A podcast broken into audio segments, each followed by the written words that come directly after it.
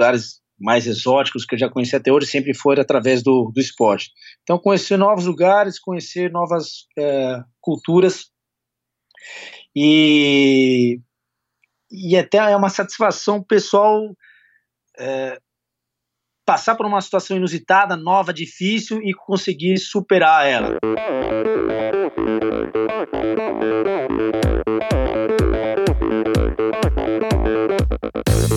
Oi, eu sou a Fernanda Keller. Eu sou João Amoedo. Sou Poliana Kimoto. Aqui é o Murilo Fischer. Aqui quem fala é Ronaldo da Costa. Olá, sou Henrique Avancini.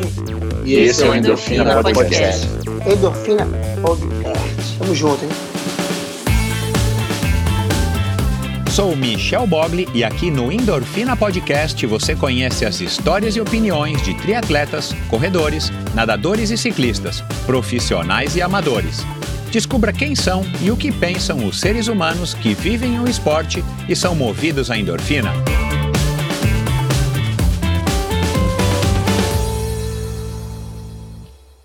Este episódio é um oferecimento da Probiótica. E a promoção exclusiva para você ouvinte, válida no mês passado, foi estendida para mais este mês, então preste atenção. A probiótica foi criada em 86 e foi pioneira no ramo da suplementação esportiva no Brasil.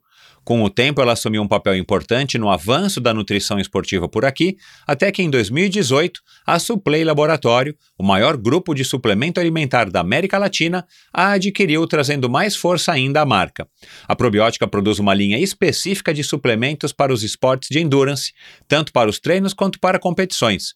Você encontra diversos tipos de carboidratos, whey protein e aminoácidos de alta qualidade a preços ótimos produtos que você sabe que foram desenvolvidos com muita ciência, estudo e uma inspeção de qualidade super exigente. Em uma parceria exclusiva com a Quality Nutrition, você tem a oportunidade de comprar toda a linha de produtos da probiótica com um desconto de 20%. Aliás, somente a Quality Nutrition seria capaz de conseguir uma promoção assim. A Quality Nutrition é uma loja com 25 anos de experiência e tem você, cliente, como foco do seu trabalho. Na Quality Nutrition você encontra todas as marcas mais consagradas do mercado, nacionais e importadas, além de contar com um atendimento de primeiríssima, com especialistas e farmacêuticos que realmente entendem do assunto. Para garantir o seu desconto, basta acessar o site da loja Quality Nutrition ou ir até um dos seus três endereços em São Paulo. Escolha seus produtos e antes de finalizar o pagamento no site, digite o código promocional Endorfina 2019, tudo letra maiúscula e junto 2019 numeral, ou se você estiver em São Paulo e preferir ir até uma das lojas, antes de pagar, diga ao caixa que você é ouvinte do Endorfina e fale o código Endorfina 2019. Tanto na loja virtual quanto nas físicas, você ganhará 20% de desconto em qualquer compra de produtos probiótica. Basta usar o código Endorfina 2019. Esta promoção é válida somente até o dia 25 de junho ou enquanto durarem os estoques. Aproveite para se abastecer de produtos da Probiótica agora. A Probiótica é patrocinadora oficial do circuito Ironman Brasil e 3-Day Series 2019. Anote aí também o site da Quality Nutrition, www.quality com Y segundo I, nutrition em inglês, com dois T's, né, nutrition.com.br. Probiótica e Quality Nutrition, patrocinadores do Endorfina Podcast. Olá pessoal, sejam muito bem-vindos a outro episódio do Endorfina Podcast. A repercussão ainda está grande do episódio da semana passada com o Ricardo Rosa, o criador do Soloman Passo Fundo 113, uma história bastante legal, um cara figura. Obrigado aí por todo mundo que tem é, participado, comentado, tanto no Endorfina BR, na minha conta no Instagram, quanto na, no perfil do, do Ricardo, ele está super contente um episódio que se você não ouviu, vai lá e ouça para você ouvir a opinião de um cara que realmente ama o que faz, ama o triatlon e descobriu no Solo Man uma oportunidade não só de estar tá se realizando como atleta, mas também de estar tá ajudando é, várias pessoas a estarem realizando os seus sonhos. E obrigado ainda à repercussão do episódio especial de dois anos do Endorfina. Muito obrigado a todos que têm curtido, enviado aí seus comentários. Como eu já disse no episódio anterior, foi um prazer estar tá participando, estar tá podendo fazer esse episódio. Aliás, né, eu, eu adoro falar, o episódio acabou saindo bem mais longo até do que a gente esperava. e foi um episódio muito legal com a participação do meu amigo Paulo Lima. E no episódio de hoje, uma novidade, um, um novo esporte, um esporte que já estava permeando aí de alguma maneira o endorfina através de alguns convidados e, e até mesmo da minha pessoa. O Rafael Campos, um especialista em corridas de aventura, um cara que foi militar e que ingressou nas corridas de aventura de uma maneira super legal que ele vai contar aqui. E ele acabou se tornando uma referência no mundo, uma referência no Brasil, talvez o maior especialista, ou com certeza o, melhor, o maior especialista da modalidade no Brasil. Uma modalidade que já teve é, a sua época áurea, já foi, o, já teve o seu auge aqui no Brasil, infelizmente deu uma decaída, não só no Brasil, mas deu uma decaída no mundo, mas continua e esse ano volta com tudo, com a nova realização do Eco Challenge em Fiji 2019, sete anos depois da última edição ou perdão, 17 anos depois da última edição, que foi em 2002, a qual o Rafael também participou e também contou. E o Rafael conta aqui num papo bem legal sobre a carreira dele, como é que ele caiu, como eu já disse, como é que ele entrou nas corridas de aventura, como é que foi o começo, quais são os obstáculos, quais são as características que ele acredita que tornaram ele um super atleta, as provas de aventura solo, né, uma coisa muito legal aí já seguindo, é, fazendo um gancho com o Solo Man da semana passada, o Rafael também participou e venceu algumas provas de aventura solo, para quem não sabe, prova de aventura normalmente é em equipe, né, ou quase sempre é, é, acontece em equipes, enfim, uma conversa de novo, mais uma conversa muito legal. Ele vai falar aqui bastante sobre família, sobre estilo de vida, sobre é, sono, enfim, vários, vários aspectos bem legais aí da, da vida e da, e da história e a opinião do Rafael, que afinal de contas é para isso que vocês ouvem o Endorfina, para ouvir a opinião aí dessas pessoas que são referência é, nos seus esportes. E o Rafael, para quem também não sabe, ele é diretor técnico desde a primeira edição do Brasil Ride, que esse ano está indo para décima. Então o Rafael também tem bastante experiência, participa de bastante provas de mountain bike, participou da Cape Epic agora com meu amigo Léo Melo no, no meio do no começo do ano, né, em março. Enfim, coisas bem legais. O Rafael vai contar aqui pra gente um pouco ou muito da história dele. Espero que vocês curtam esse episódio. Vão lá na plataforma Apoia-se de Financiamento Coletivo se você acha interessante, se você acha que esse conteúdo aqui é, te agrega alguma coisa e merece é, alguma doação voluntária de, de dinheiro, vai lá no Apoia-se, você pode doar de 20, 30 ou pode doar 20, 30 ou 40 reais por mês pelo período que você puder, pelo período que você quiser, e isso com certeza contribui muito com a realização e a concretização aqui dos episódios do Endorfina. É isso, pessoal. Vamos lá com mais um episódio muito legal do Endorfina Podcast.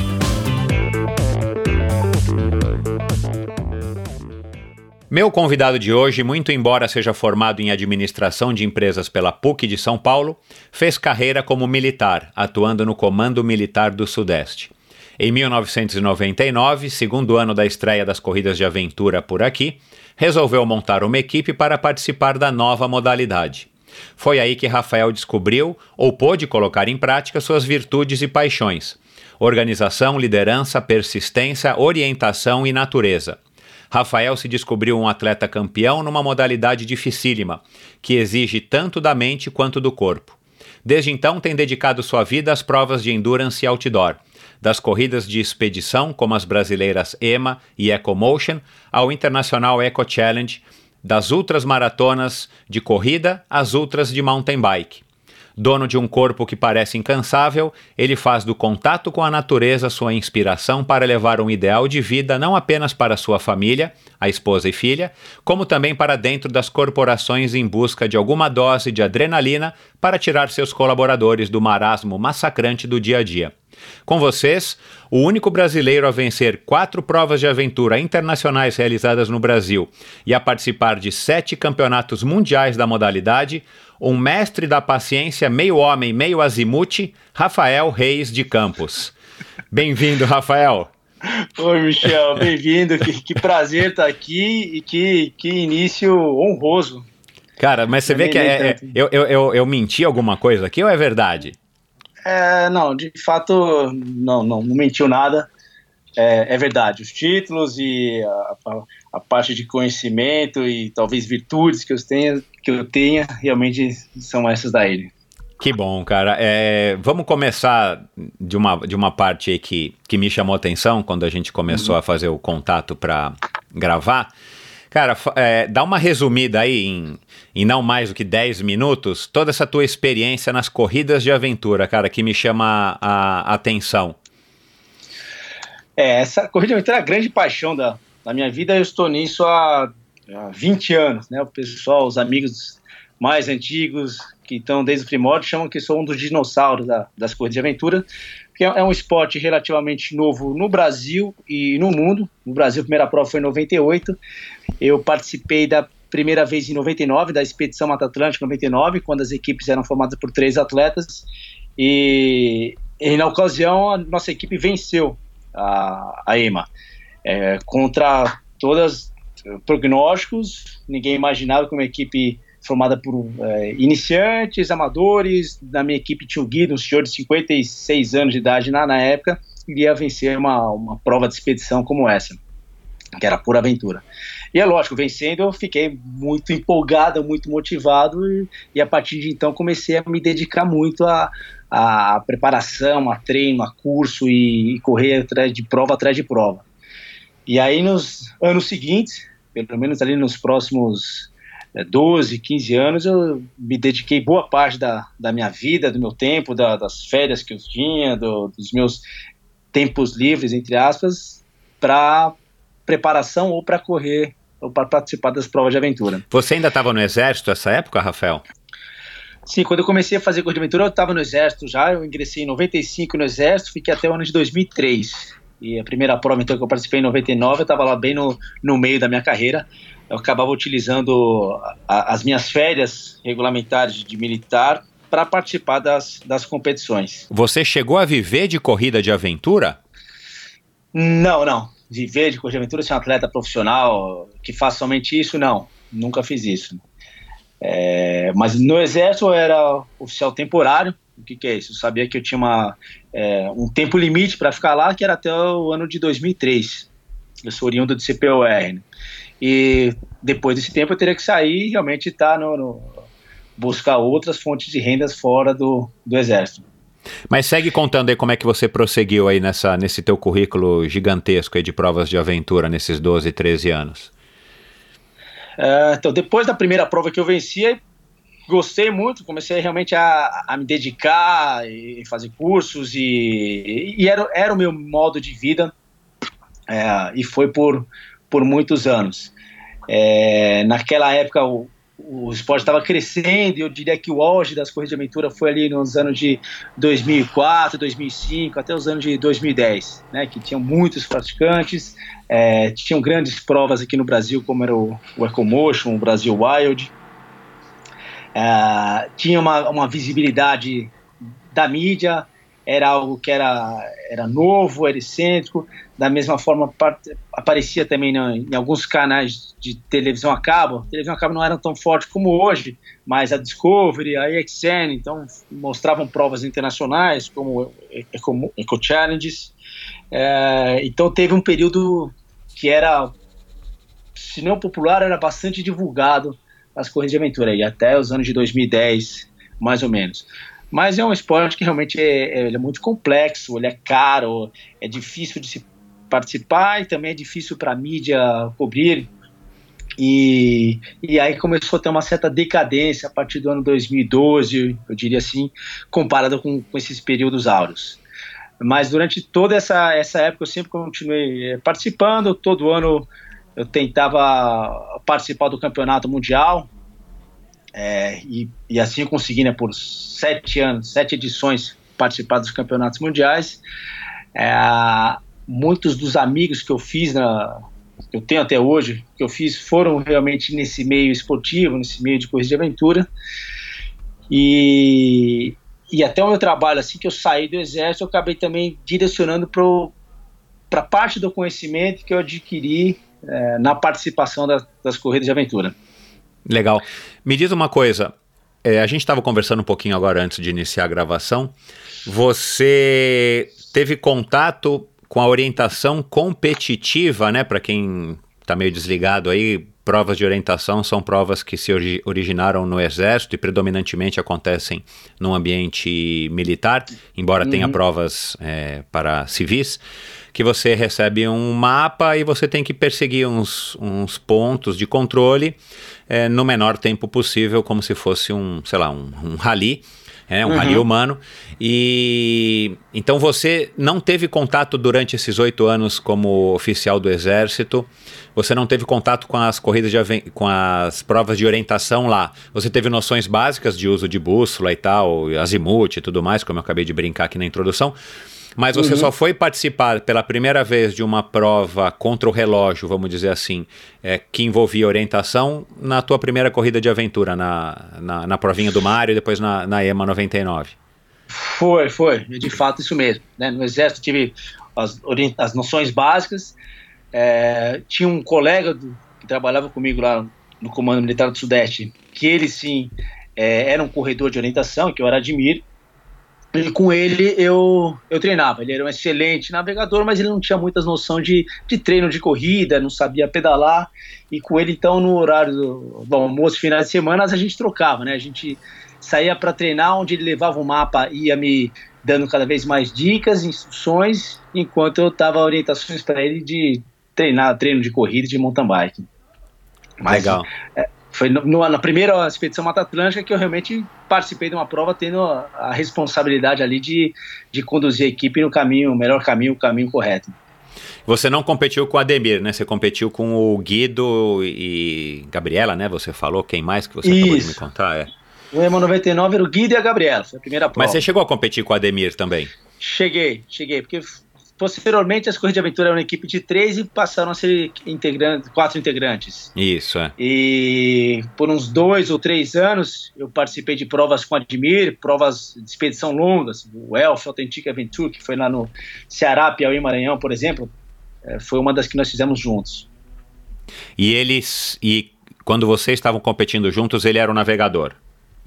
Aí nós, nós dividíamos. Né? Nós dividimos porque na equipe de corrida de aventura o ideal é que não tenha só um navegador. É, por muitas vezes eu era o único, mas é uma, uma, atividade que cansa muito a mente. Então você já se cansa fisicamente, normalmente por causa da, da corrida, da pedalada, da canoagem, mas o tempo todo é, é um estresse mental, a cabeça não para de, de pensar. E com isso a gente fica mais suscetível a, a, a erros, a falhas. Então, o ideal é que as equipes tenham mais de um navegador. O ideal seria que todos fossem navegadores. Claro, é. E, mas o importante é também é ter sinergia entre os navegadores. Então, tanto com o Admir quanto com outros é, navegadores que eu tive junto na, na, equipe, a gente acabava sempre se dividindo. Né? Então, o momento em que um estava melhor fisicamente, ou mais consciente, ou mais seguindo mais raciocínio, ele tomava a frente e ficava conduzindo a equipe, e a gente, ao longo da prova, ia é, revezando. Quando um sentia mais cansaço físico ou mental, passava para o outro, ou às vezes quando o negócio ficava realmente difícil, complicado, aquela navegação sem trilhas, mato fechado, você está no escuro, está à noite, batendo sono, aí realmente duas cabeças pensando, até uma terceira cabeça pensando, acaba ajudando bem mais. Me diz uma coisa, você, vocês ganharam a EMA 99, que eu acabei de te falar também que eu não lembrava. Eu participei, não sei nem mais qual que era a minha equipe, cara, mas... Você é... foi com o Makoto e a Juliana Gomes. Ah, foi essa então que a gente carregou a canoa por 20 quilômetros, meu Deus do Isso. céu. Bom, é... me diz uma coisa, nessa EMA você era o navegador. Você, Sim, você já, já de cara já saiu navegando bem, vamos dizer assim, para uhum. o padrão que você depois adquiriu? Foi uma revelação ou você também deu muita cabeçada e acabou ganhando, enfim, por uma combinação de fatores? Não, eu, eu, dei cabeçada. Eu, eu cresci, eu aprendi ao longo da prova, né? Foi uma prova de seis dias, cinco noites. E no começo, os primeiros três dias, dei, dei muita cabeçada. É, a, a, tal da transpetar. Lá é, eu lembro, é isso. Lá, 80% das equipes ficaram lá batendo cabeça durante dois, três dias. Teve é. equipe que foi resgatada de helicóptero, alguns poucos que conseguiram realmente sair bem dessa transpetar. E até ali a gente bateu cabeça, até que chegou um, um momento que eu decidir para a equipe, nós vamos azimutar reto, o que, que é? Vamos pegar tal direção e vamos por cima de tudo que tiver, seja penhaço, seja mato, seja rasgamato. Vamos é varar, vamos varar. Vamos varar. e foi uma, uma decisão é, é, arriscada e ousada, mas que deu certo. E depois de algumas horas a gente bateu certinho no ponto de controle demos um salto. A gente até então estava na é, do décimo para trás, não lembro exatamente, mas chegamos ali na quinta posição. Foi um salto grande. E, e a partir dali a gente tentei manter a, a concentração e, e fomos crescendo na prova, não tanto na parte física, mas sim quase que sem cometer mais erros. Que, que me parece que é a estratégia mais acertada ainda, né, de provas de aventura, né? O físico, ele tá sempre um pouco, ah, vamos dizer assim, um pouco, é, ele é um pouco menos responsável pela tua performance do que as cabeçadas, do que os acertos na, na navegação, não é? Exato, exato, é. Conseguir zerar a navegação, né? não cometer nenhum tipo de erro, o mínimo possível, é, e conseguir manter um ritmo constante, é, esse é um, é, uma, é um dos fatores de ter sucesso. Né? Não adianta também aquelas largadas uh, com ritmo absurdo que você não vai conseguir se manter depois de 10, 12 horas o ritmo cai drasticamente. Então, a ideia é conseguir durante as 20 horas, 22, às vezes que nós estamos em movimento, manter sempre uma velocidade constante de cruzeiro. Tá.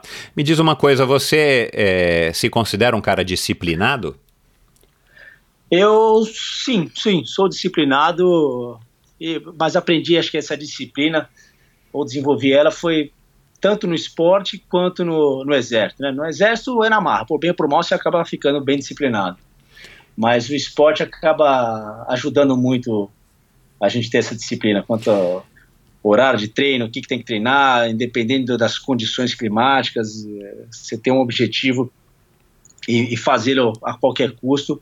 É, isso é um, é um exercício que o, que os esportes acabam trazendo para nós. Sem dúvida. Agora, você também se deu bem no Exército, no sentido de que você permaneceu no Exército por muito tempo. Claro que você desenvolveu também disciplina lá, como você acabou de falar, né? Pelo bem ou pelo mal, mas provavelmente porque você já tinha um quê também para ser um cara disciplinado, né? Porque o cara é indisciplinado, o cara que não tolera, o cara faz um ano e pula fora, né? É, exato. É. é. Quando eu entrei, não entrei no exército pensando em, em, fazer a carreira temporária, pensei que ia fazer o serviço militar obrigatório por um ano apenas. Mas lá dentro eu me dei realmente muito bem, não só pelo fato de, de, de ser atleta, de ter um, um certo destaque é, físico, mas é, no CPOR a gente tem, tem muitas aulas, né? De segunda a quinta-feira praticamente tendo aulas e sexta-feira são, são provas. E eu tive destaque, acabei terminando o CPUR como o primeiro colocado. Então, chama lá que é o aluno 01, recebi medalha, espada, todas aquelas honras, é, mas não somente por causa da parte física, porque tinha realmente disciplina e gostava de, de estudar é, e tinha aquelas uh, competências que o, que o exército julga importante. E com isso acabava sendo bem avaliado também pelos meus instrutores. Vamos abrir um parênteses aqui virtual. Que espada é essa?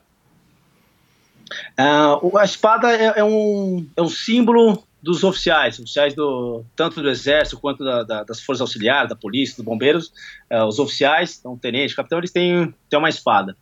E no CPUR, quando você se forma, você tem direito a, a, a ter uma espada, mas o, o primeiro colocado de formação daquele ano, ele recebe de presente da instituição essa espada, né? É tipo um troféu.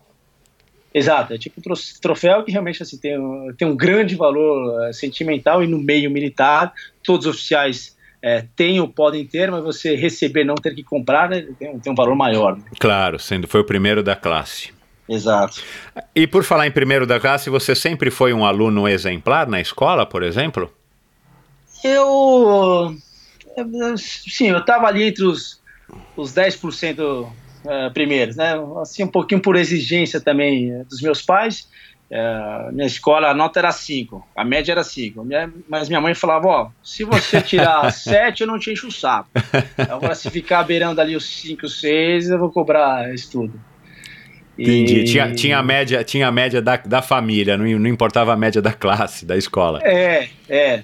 E também, eu não sei como que são os boletins hoje, mas o boletim era aquela folha que tinha nota de todo mundo, de todas as matérias. E aí já rolava aquela competição, né? Quem tá com a melhor média. É, e aí eu sempre fui uma pessoa competitiva, o pessoal vinha instigar, então sempre estava ali entre os, os cinco primeiros. Você era daquele amigo que os outros tinham raiva, né? Que ia sempre bem nas provas. É, eu, eu ia bem, mas não era, não diria que eu era o CDF, né? Aquele quietinho que não faz nada. Entendi. Ao mesmo tempo que eu tinha os amigos, os mais maloqueiros. Da turma, da, que... da turma do fundão. A turma do fundão, mas quando eu tinha que prestar atenção na prova, eu me dedicava, né? Então é daqueles que dava mais raiva ainda, né? Porque participava da bagunça e é melhor do que os outros na, nas provas. Legal. É, eu tinha essa curiosidade, enfim, né? Pelo que a gente se conhece e tal, eu sempre imaginei você um cara super é, bom aluno e eu acho que eu acertei mais ou menos. É óbvio que eu não imaginei que você fosse um nerd, mas a minha, minha análise aí tá, tá apurada, vamos dizer assim. e aí você também estava me contando aqui antes da gente começar a gravação que você nunca tinha nunca tinha participado de muitos esportes até você se descobrir um corredor de aventura, né? Você disse que passou pela natação, é, você fez um pouco de duatron, né? É, você disse depois da faculdade. Conta um pouco aí desse teu passado é, esportivo, para que a gente possa também contextualizar o ouvinte em como é que você se descobriu um super atleta das, das provas de aventura. Bom, o que eu comecei a fazer desde, desde criança foi a ginástica olímpica. É, apesar de criança, ela treinava cinco vezes por semana, três horas por dia. E a ginástica olímpica ela acaba é, desenvolvendo o corpo de uma forma mais completa, eu acho. Eu acabei crescendo, né, fiquei muito alto para competir. Quando ia para as competições, as barras tinham que ser, aumentadas só porque eu, era a criança mais alta do, do, do, grupo. E aí passei então para a natação, onde a natação também exige paciência e disciplina, né? Ficar contando azulejo é uma coisa que, que acaba cansando. Hoje em dia eu já não, não, não tenho mais essa, essa paciência. E Mas a natação uma... você, você chegou a, a, competir? Você nadava quais provas ou foi só uma natação, sei lá, é, para enfim, para se manter a ativo? Natação... Não, eu cheguei a competir, sim. Competia, cheguei a ser, ser federado, ia para as finais uh, estaduais. Também era um treino de cinco vezes por semana, duas horas por, por, por dia. Então exigia assim disciplina.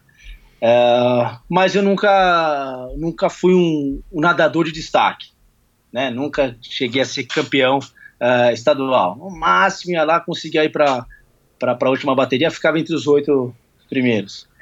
E uma vez eu fui, fui, é, fui convocado para uma final estadual e eu quebrei o dedo e não podia nadar e comecei a correr, então, então comecei a treinar muita corrida.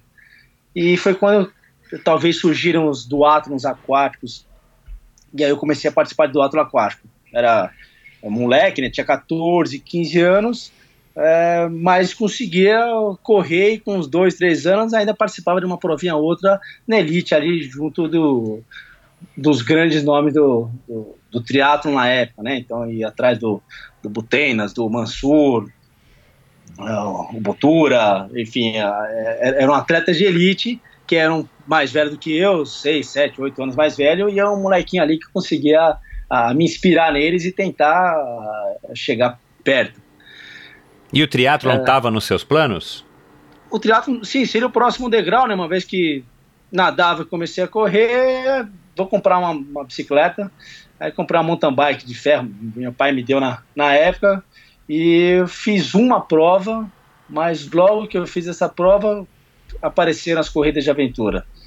É, e assim, não, não, tinha bike, né? Tinha mountain bike de ferro, então apanhava muito. E aí, assim que, que começaram as corridas de aventura, eu participei da primeira e não, não peguei, não prossegui no gosto pelo triatlo. Já fui direto para aventura, que foi algo que eu me identificava mais, justamente por ser mais é, mais aventura, né? você não sabe bem o que, que vai acontecer, né? No triatlon, é, conforme seu teu treino, teu nível ali, você sabe mais ou menos o tempo que você vai ter e conforme os atletas que estão lá, você sabe mais ou menos qual a tua, tua posição. E E foi, e foi isso que te chamou para as provas de aventura, então? foi, foi. Até então você não tinha, assim, sei lá, feito camping, acampado na escola, uma coisa que te chamava, que te chamasse a atenção, que te chamou a atenção, e esse gostinho por estar no meio do mato. No meio do mato eu sempre, sempre gostei, né? Eu, eu de, com meus pais, com minha família, a gente sempre acampou. Ah, Então, tá. desde de, criança, férias escolares, férias de janeiro, férias de julho, nós íamos para algum camping. Não camping selvagem, mas sempre é, acampávamos, então dormir em barraca, ou querer explorar trilhas, conhecer trilhas, conhecer lugar novo, sempre foi algo que eu gostei muito. E aí, é, quando eu já estava no exército, já sentia uma, uma segurança maior, uma autonomia maior em poder explorar qualquer tipo de, de, de local. Aí eu fui é, cada vez indo mais longe. E aí as corridas de aventura praticamente são só uma prova que você é obrigado a ter que fazer isso, né? Explorar locais novos, locais desconhecidos, se você ser autossuficiente com, com o mapa e com os, os teus conhecimentos básicos de, de, de sobrevivência. Legal. É, na sua leitura hoje, né, 20 anos aí depois, praticamente, é, desse comecinho das corridas de aventura, e aí a gente tem que é, é, citar aqui, sem dúvida nenhuma, o Mário, né, o falecido Mário, que começou organizando umas corridinhas que não eram meio que provas, eram mais uns treinos, né, e acabou falecendo logo depois num acidente trágico de carro, e o Alexandre Freitas, que também foi o idealizador da, da EMA e o grande percursor aí das coisas de aventura no Brasil.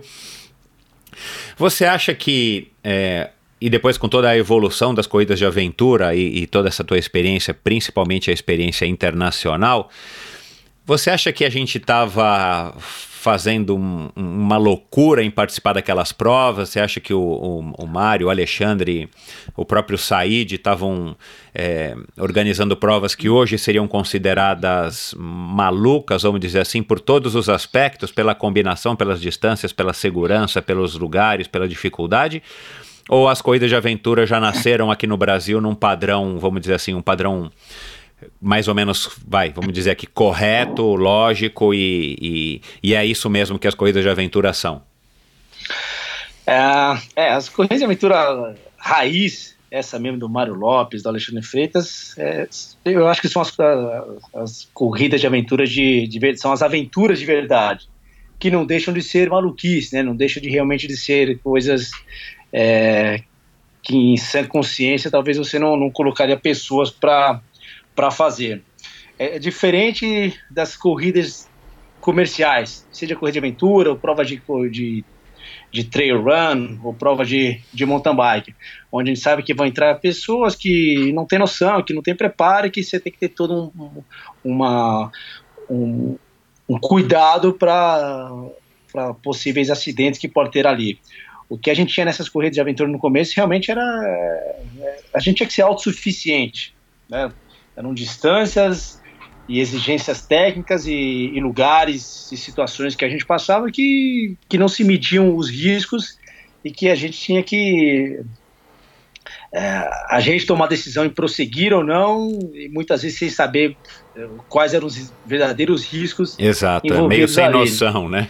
é, era uma coisa sem, sem dúvida, sem noção, mas que quem, quem fez, quem começou assim, ou seja, começou pelo lado mais difícil, mais, mais hard, é, conseguiu ter o tipo de, de experiência mais completa. é, e depois que as corridas começaram a ser um pouco mais comerciais, um pouquinho mais é, dentro de parques ou uma segurança maior, não é o mesmo tipo de, de experiência. Tá certo. Você, você disse que foi para as corridas de aventura é, porque te atraiu mais do que o, o triatlon, porque você estava indo para o triatlon, né? Chegou a fazer uma prova. Você lembra qual prova que você participou, Rafa? Eu fiz, na verdade, eu fiz duas. Fiz uma em Olambra. Ah, legal. fiz Eram ainda de- provas bem legais, aquelas provas de Olambra. É, é, bem legal. E fiz uma de Santos, o, o Troféu Tá. Brasil, talvez. É, provavelmente. Tá. Bom, bom, mas bom. é, Aí você foi atraído para as corridas de aventura, você já tinha um pouco dessa história aí do, né, de ter feito camping e tal, e, e, e te atraiu a atenção. É, Cara, e você acabou, né, como eu disse também na introdução, você acabou mudando, eu acredito, né, o rumo da tua vida, ou os planos, eventuais planos que você tinha, e acabou dedicando toda a tua vida desde então às provas de aventura e os, as experiências outdoor e tal, que você vai contar aqui agora.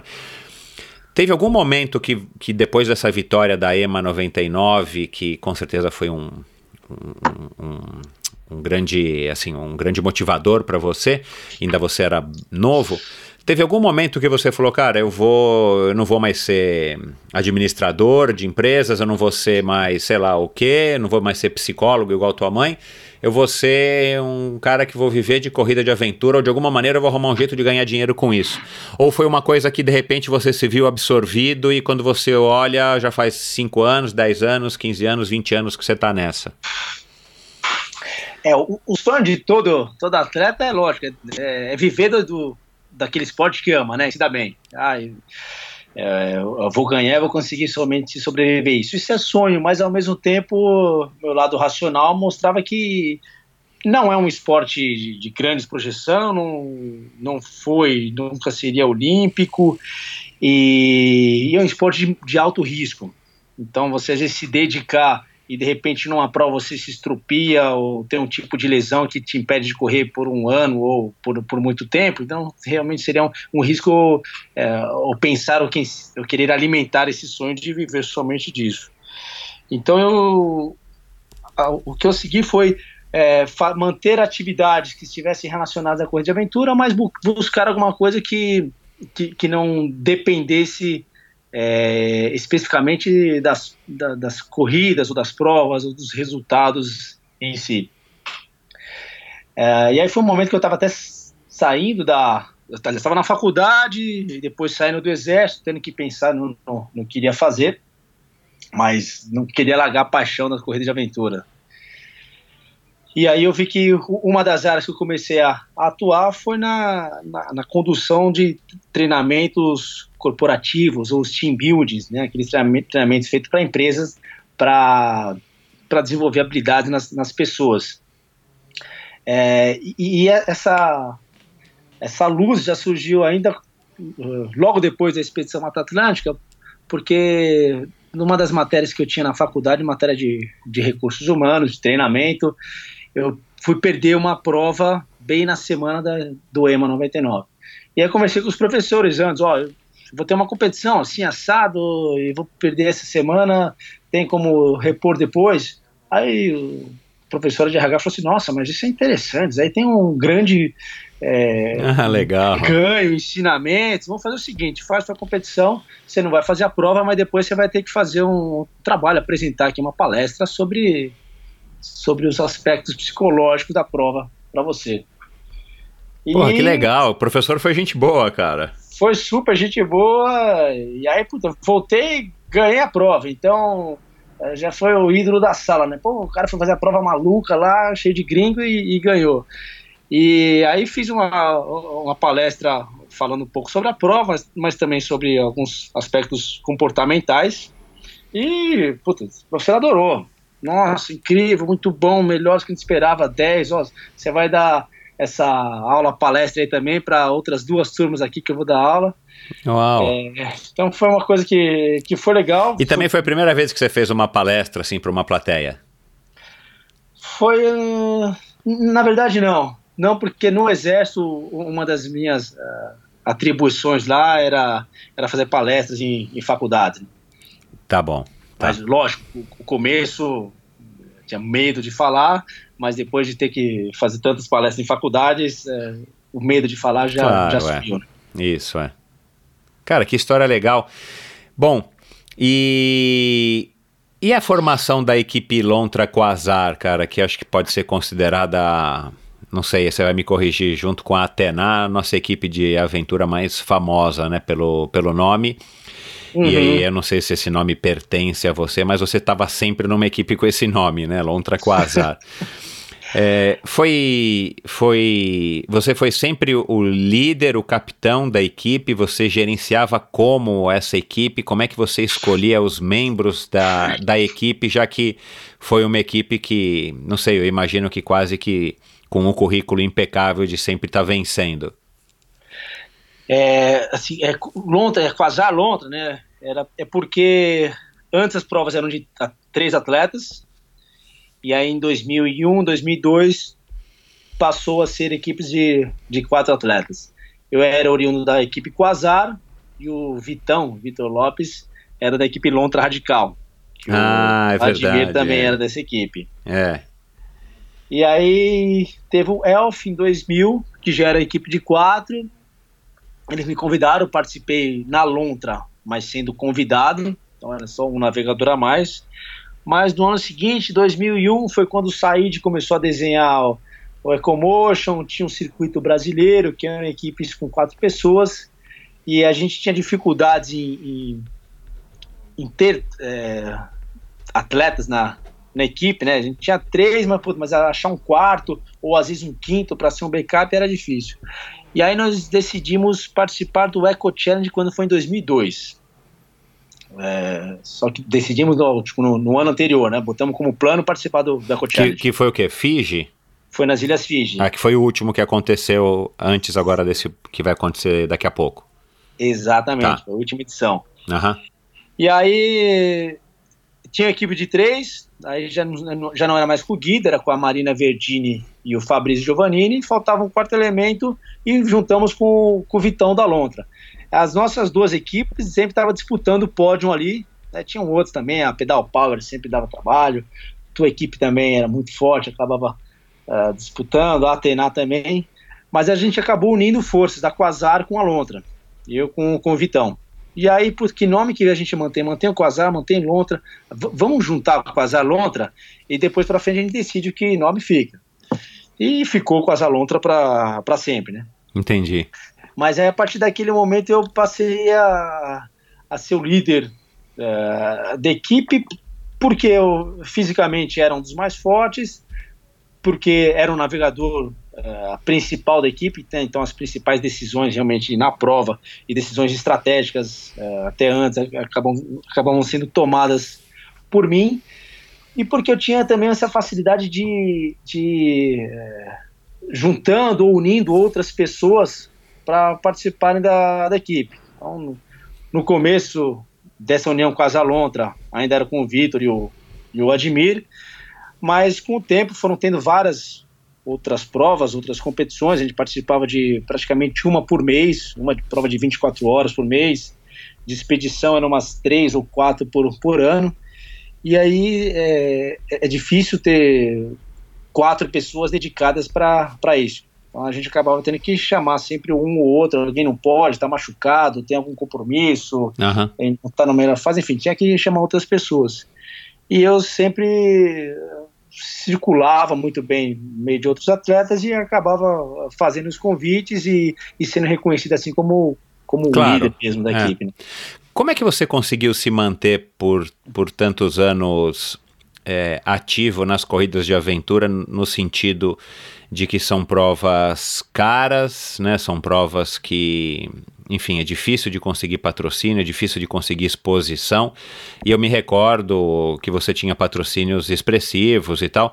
Como é que você também conseguiu se, é, se sustentar no sentido de, de sobreviver, de conseguir estar participando durante tantos anos de provas de aventura, Rafael? Uh, Bom, a gente, por um bom tempo, realmente tivemos bons patrocínios, né? Tivemos a Canon, tivemos a Mitsubishi, tivemos a, a Salomon, e o objetivo era a gente participar das provas sem termos custos, né? Sem termos é, gastos. Então, cada um tinha o, o teu trabalho, a tua fonte de renda. A minha, no início, até 2003, era o Exército. E com os patrocínios, a gente, é, nem sempre, mas na maioria das vezes, é, realmente conseguia zerar os principais gastos de uma prova, né? O gasto de, de inscrição e logística de, de transporte. É, assim, a minha renda que eu tinha sempre também acabava jogando, direcionando para equipamentos. Então a gente acabava investindo também na, na própria e nessa manutenção da, da equipe. Aham. É, algumas vezes nós apostamos e, e- e investimos sem ter patrocínio, foi o caso do, do Eco Challenge nas Ilhas Fiji. Quando nós decidimos participar, a, a inscrição da prova custava um 12 mil dólares ah, naquela época. Senhora. Muito dinheiro, quer dizer, ho- hoje ainda é muito dinheiro. Ainda é muito dinheiro, meu. É, e, mas era um sonho participar da prova e pô, como é que nós vamos fazer para pagar isso? Como é que não vamos ter condição? Mas fizemos o, a- o currículo, participamos do processo, fomos chamados e aí no Brasil tinha um circuito Ecomotion que a premiação era uma Mitsubishi R200. né? então, no período ali de 2003 até 2009, tinham bons prêmios as corridas de aventura. Aham. E aí falamos, "Ah, a gente tem que ganhar esse circuito para essa Mitsubishi a gente transformar em inscrição para Exato, exato. E foi o, foi o que a gente fez.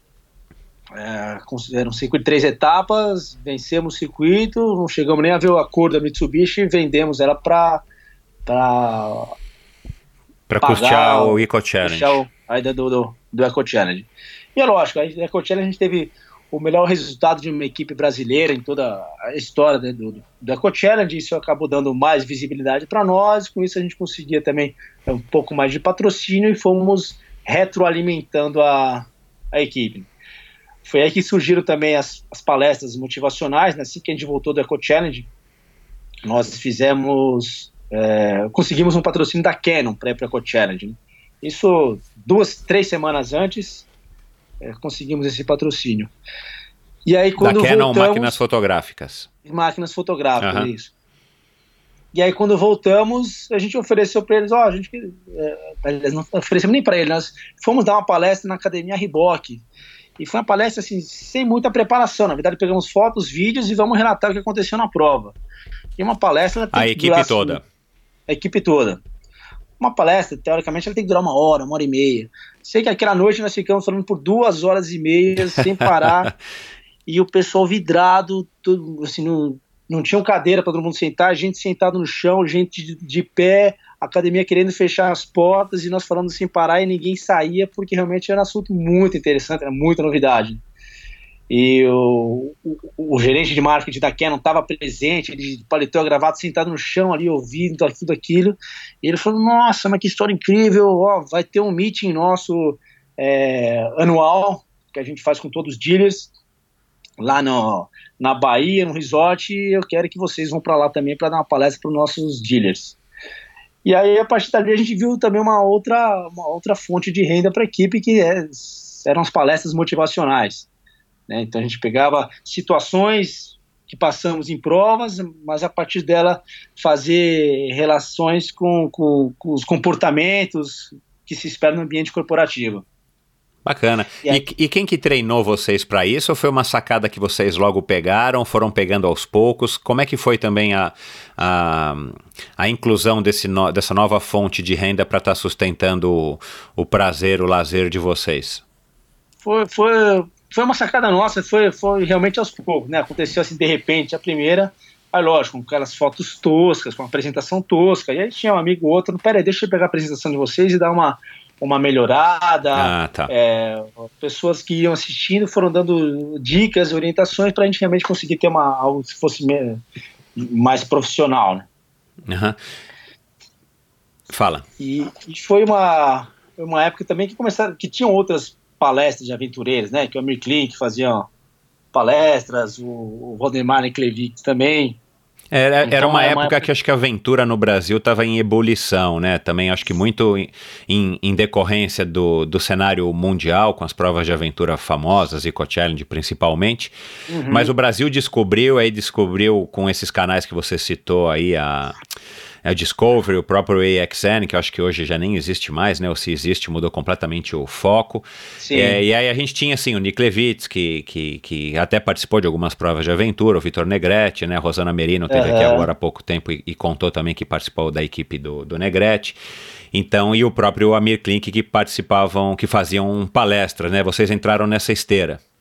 Exatamente. Pegamos essa esteira deles, só que o, o nosso caso em si era uma, uma aventura em equipes. Então, isso para o ambiente corporativo, Exato, que tanto é. se fala de trabalho em equipe, é, era aquela que mais sinergia tem, né? Claro. E aí, o, no, o nosso caso específico são quatro pessoas de com uma mulher de formações diferentes, culturas diferentes, com momentos da vida diferentes que acabam se unindo em torno de um único objetivo. É. É, então isso tem, tem muito a ver, tinha na época e até hoje, né? Essa, essa é, definição de, de equipe, você ter um propósito e, e, e tá todo mundo remando na, na mesma direção. Claro, independente gente, das diferenças, né, cara? Exatamente.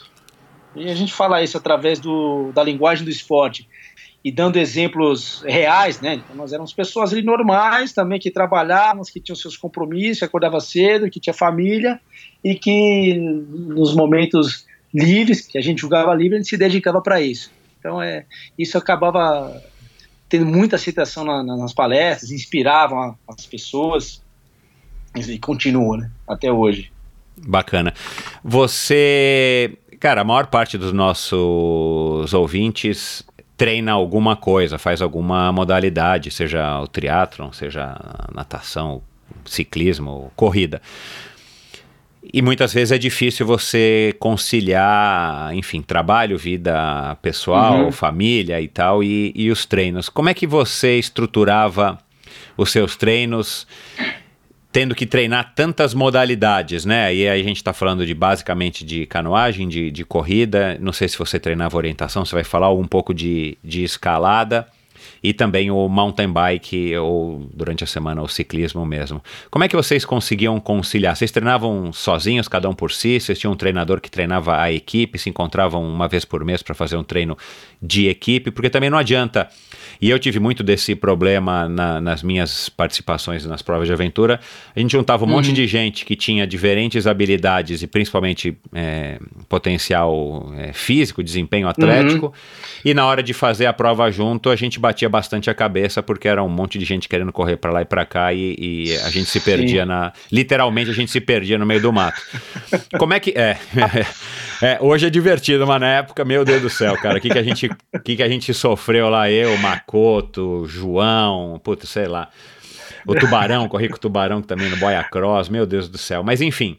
É, como é que você estruturava, né, cara, os seus treinos, ainda mais com essa responsabilidade, com esse peso extra de ser uma equipe com o Rafael, campeão, o cara que ganhava todas as provas e tal.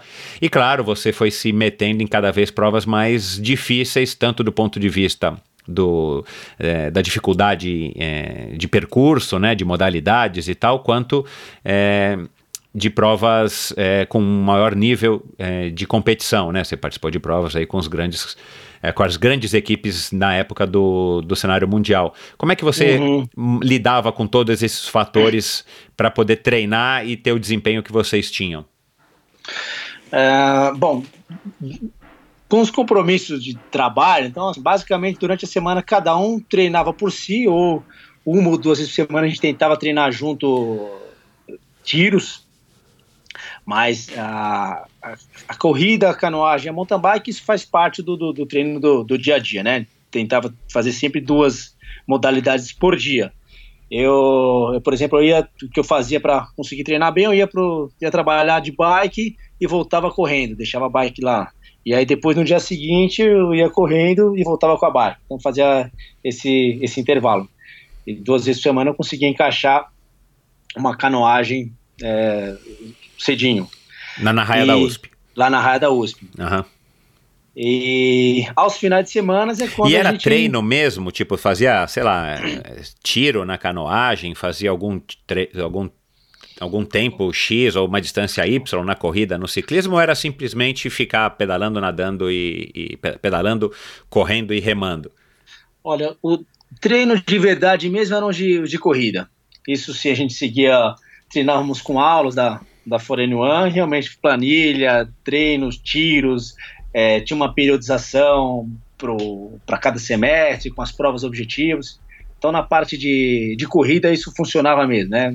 É, era forte. E a corrida realmente nos dá uma base bem forte.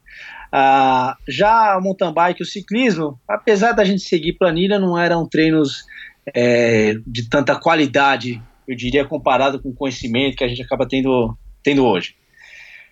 E, e canoagem também era, era praticamente rodar, e às vezes a gente inventava alguns tiros, mas sem ter muito, sem ter um acompanhamento de quem realmente conhecia de, de canoagem. Entendi. E, cano, e canoagem realmente é, é mais difícil, né? A gente tem restrição aqui em São Paulo, é somente raio olímpica, determinado horário que você pode treinar.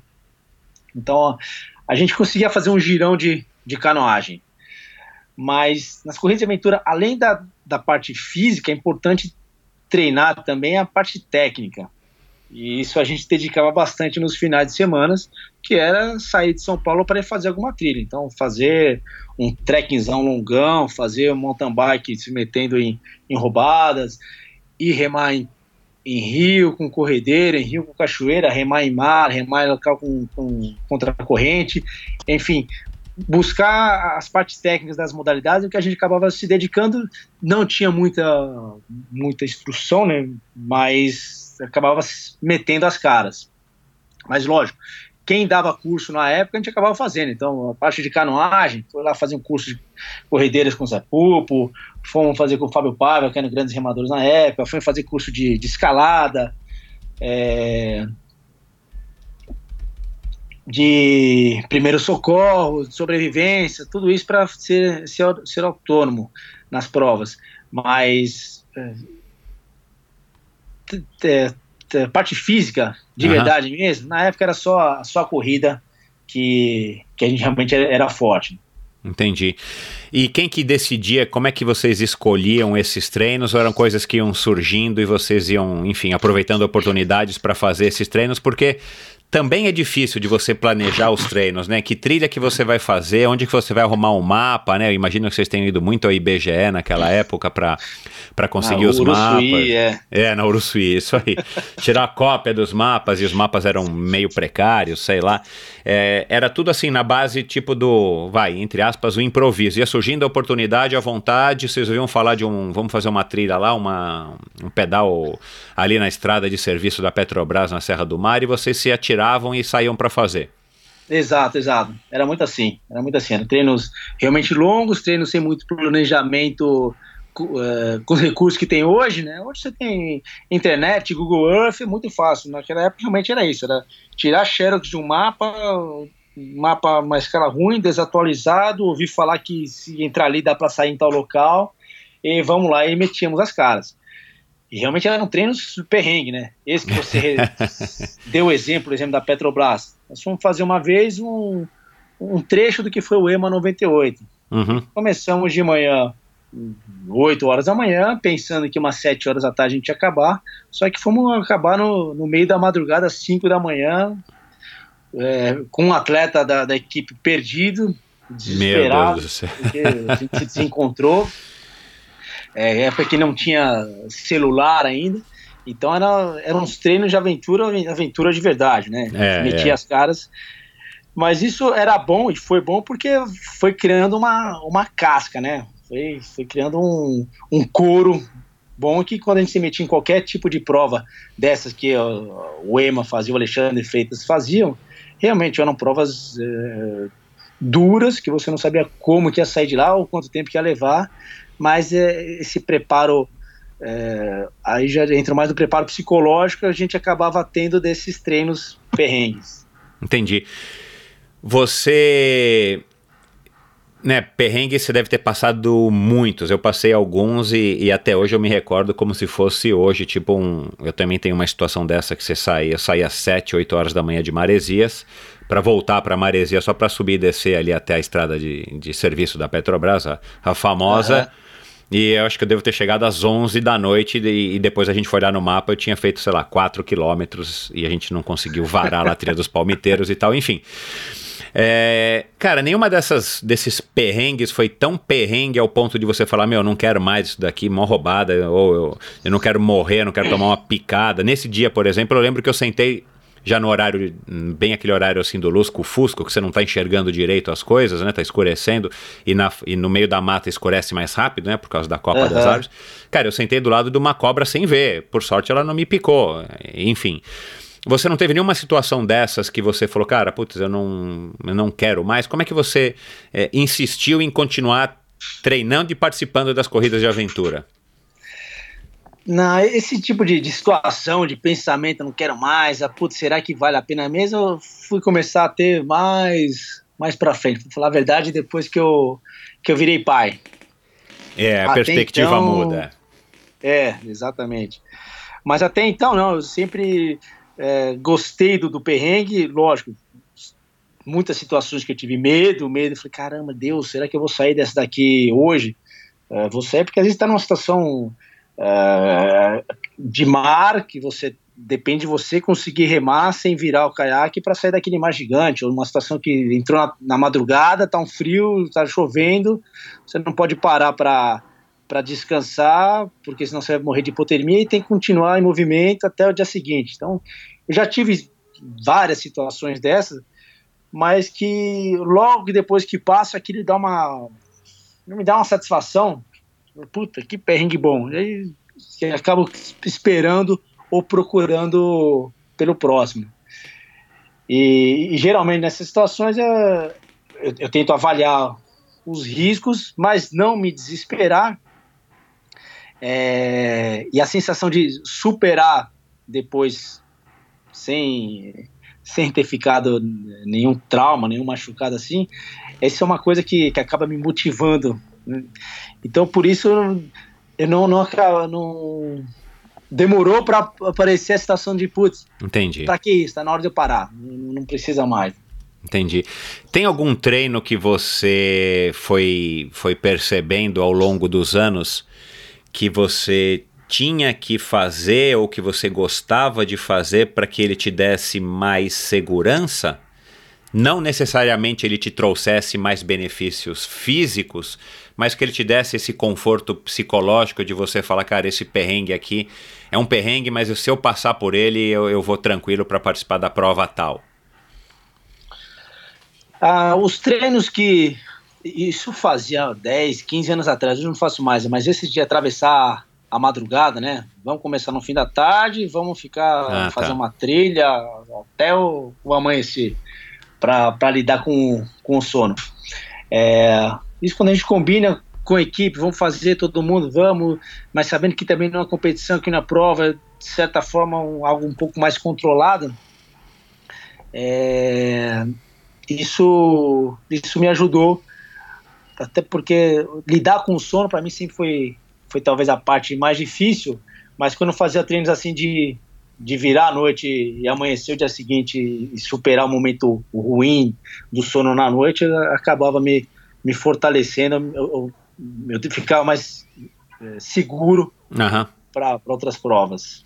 O que, que, é mais difícil, meu? Aguentar uma noite ou várias noites dormindo quase nada numa situação de desconforto total? Porque ainda tem isso, né? Você, além de não dormir, não é que você está sentado na rede da tua varanda lutando contra o sono. Você está numa situação que você está com frio, com o pé machucado, enfim, né? Todo tipo de desconforto, ou com muito calor, cheio de inseto e tal. É mais difícil você aguentar uma noite sem dormir numa prova de aventura ou um, um parceiro de equipe chato? Daquele que é o é... tradicional mala sem alça. Porque também acontece, né? E, é. e, ninguém tá falando mal de ninguém aqui que você participou e você fica à vontade, não precisa citar nomes. Uhum. Mas assim, cara, para quem também não tem familiaridade, né? E talvez alguns ouvintes aqui não tenham, corrida de aventura é mais ou menos o que é um Big Brother só que, uhum. numa, só que numa situação, claro, com menos pessoas e numa situação completamente descontrolada de perrengue, de passar fome, frio, enfim, né, de estar tá correndo risco de vida, eventualmente. Então, assim, é, é um Big Brother elevado à, à enésima potência. Então, é. é. claro que você se desentende com as pessoas, não tem como, né? Você passar 20 horas, como você falou, 22 horas, é, fazendo um esforço físico perdido no meio do mato, fazendo diversas disciplinas, sem você se desentender com o seu parceiro do lado, por mais que você goste dele. É, mas a, a privação do sono, a gente sabe cada vez mais, a gente está sabendo aqui que faz super mal para as pessoas e de fato altera o humor e várias outras coisas das, das pessoas. O que, que, é mais difícil, na tua opinião, com todos esses anos de experiência? Ah, é, eu acho que realmente lidar com uma, com uma outra pessoa com mala na, na, na, equipe deve ser mais difícil. É, eu, eu, tive poucas experiências dessa, graças a Deus, porque geralmente quando a gente ia se meter numa prova, principalmente prova longa, prova dura, é, na hora de selecionar, escolher as pessoas, mais importante do que ser forte era ter empatia, era é, ter as mesmas ideias ou, é, ou saber que era uma pessoa que iria, eu, a equipe, iríamos nos dar bem, né? É, Mas já rolou, já rolou já na tua vida aí alguma decepção nesse sentido? O cara na, na, na, praça do fast food do shopping era super legal. Na terceira noite, na segunda noite, em claro, no meio de uma prova, puto, o cara se tornou uma pessoa é, que se mostrou, enfim, ruim, é, seja qual for a característica, para participar de, um, de uma prova é, tão exigente quanto uma prova de aventura? Já, já. Aconteceu quando realmente não deu para selecionar antes, né? Não deu para treinar antes, não deu para conhecer em prova. Quem fala, ah, ouvi dizer que é forte e, e vamos lá. E Entendi. realmente, na, na hora do perrengue, na hora da dificuldade, o cara, corpo mole, você via assim, a gente sofrendo, a mulher sofrendo, a mulher carregando peso, e o cara que não tava. É, não tinha motivo para estar tá sofrendo tanto, era que tava. Entendi. Jogando contra. E você, mas você eu tenho a impressão que você resolve bem essa situação, embora, claro, não é uma situação agradável, mas você resolve a situação, né? É, sem ter que abandonar o sujeito ou sem ficar discutindo, você tem que dar um jeito de resolver para a equipe caminhar para frente em, sentido próximo PC, porque senão vocês vão ficar piores ainda se ficarem parados dando volta, né? Exatamente, exatamente, né? Às vezes é chato, é difícil, é mala, mas o, não, pode, não dá para perder de foco o objetivo da, da equipe, né? Que é terminar aquilo ali, sair da, daquilo ali. Seja carregando esse mala por bem ou por mal, a gente tem que acabar uh, levando ele. Uhum. E, mas as próprias provas foram me ensinando isso a, a desenvolver uma certa paciência na prova, né? Não que eu é. seja um, um zen, mas é porque a gente, como você falou, a gente fica fazendo esforço sem parar, comendo mal, dormindo pouco, é, se alimentando não, não, não, não da forma adequada. Então, depois de 24 horas, 32 horas, até a pessoa que você mais tem apreço acaba podendo ficar chata. Então teve situações que eu estava com, com gente na equipe, com a, a, a Sabrina Magela, por exemplo. A gente correu muitos anos, adoro a Sabrina, gostava muito dela, mas uma das provas dessas longas, lá pelo quarto, quinto dia, eu não suportava mais ouvir a voz dela. E ela falava, ela Ainda falava, tem isso, né? Você não suporta ouvir a voz do sujeito. É. Mas é, é porque o, o que está te irritando não é a pessoa ou a voz dele. Claro, ou, é, é. é todo externo, você quer descarregar aquilo em quem é o mais fácil de descarregar. É. é e aí eu, eu, eu, aprendi muito a ter esse discernimento, né? Na hora de vontade de explodir, de falar, puta, peraí, mas o, problema não está nessa pessoa. O problema está tá no, tá no ambiente todo, está na competição, está nessa dificuldade, nesse perrengue. É, isso aí. Bom, e cara, né, vamos, vamos já dar sequência aí nesse, nesse assunto.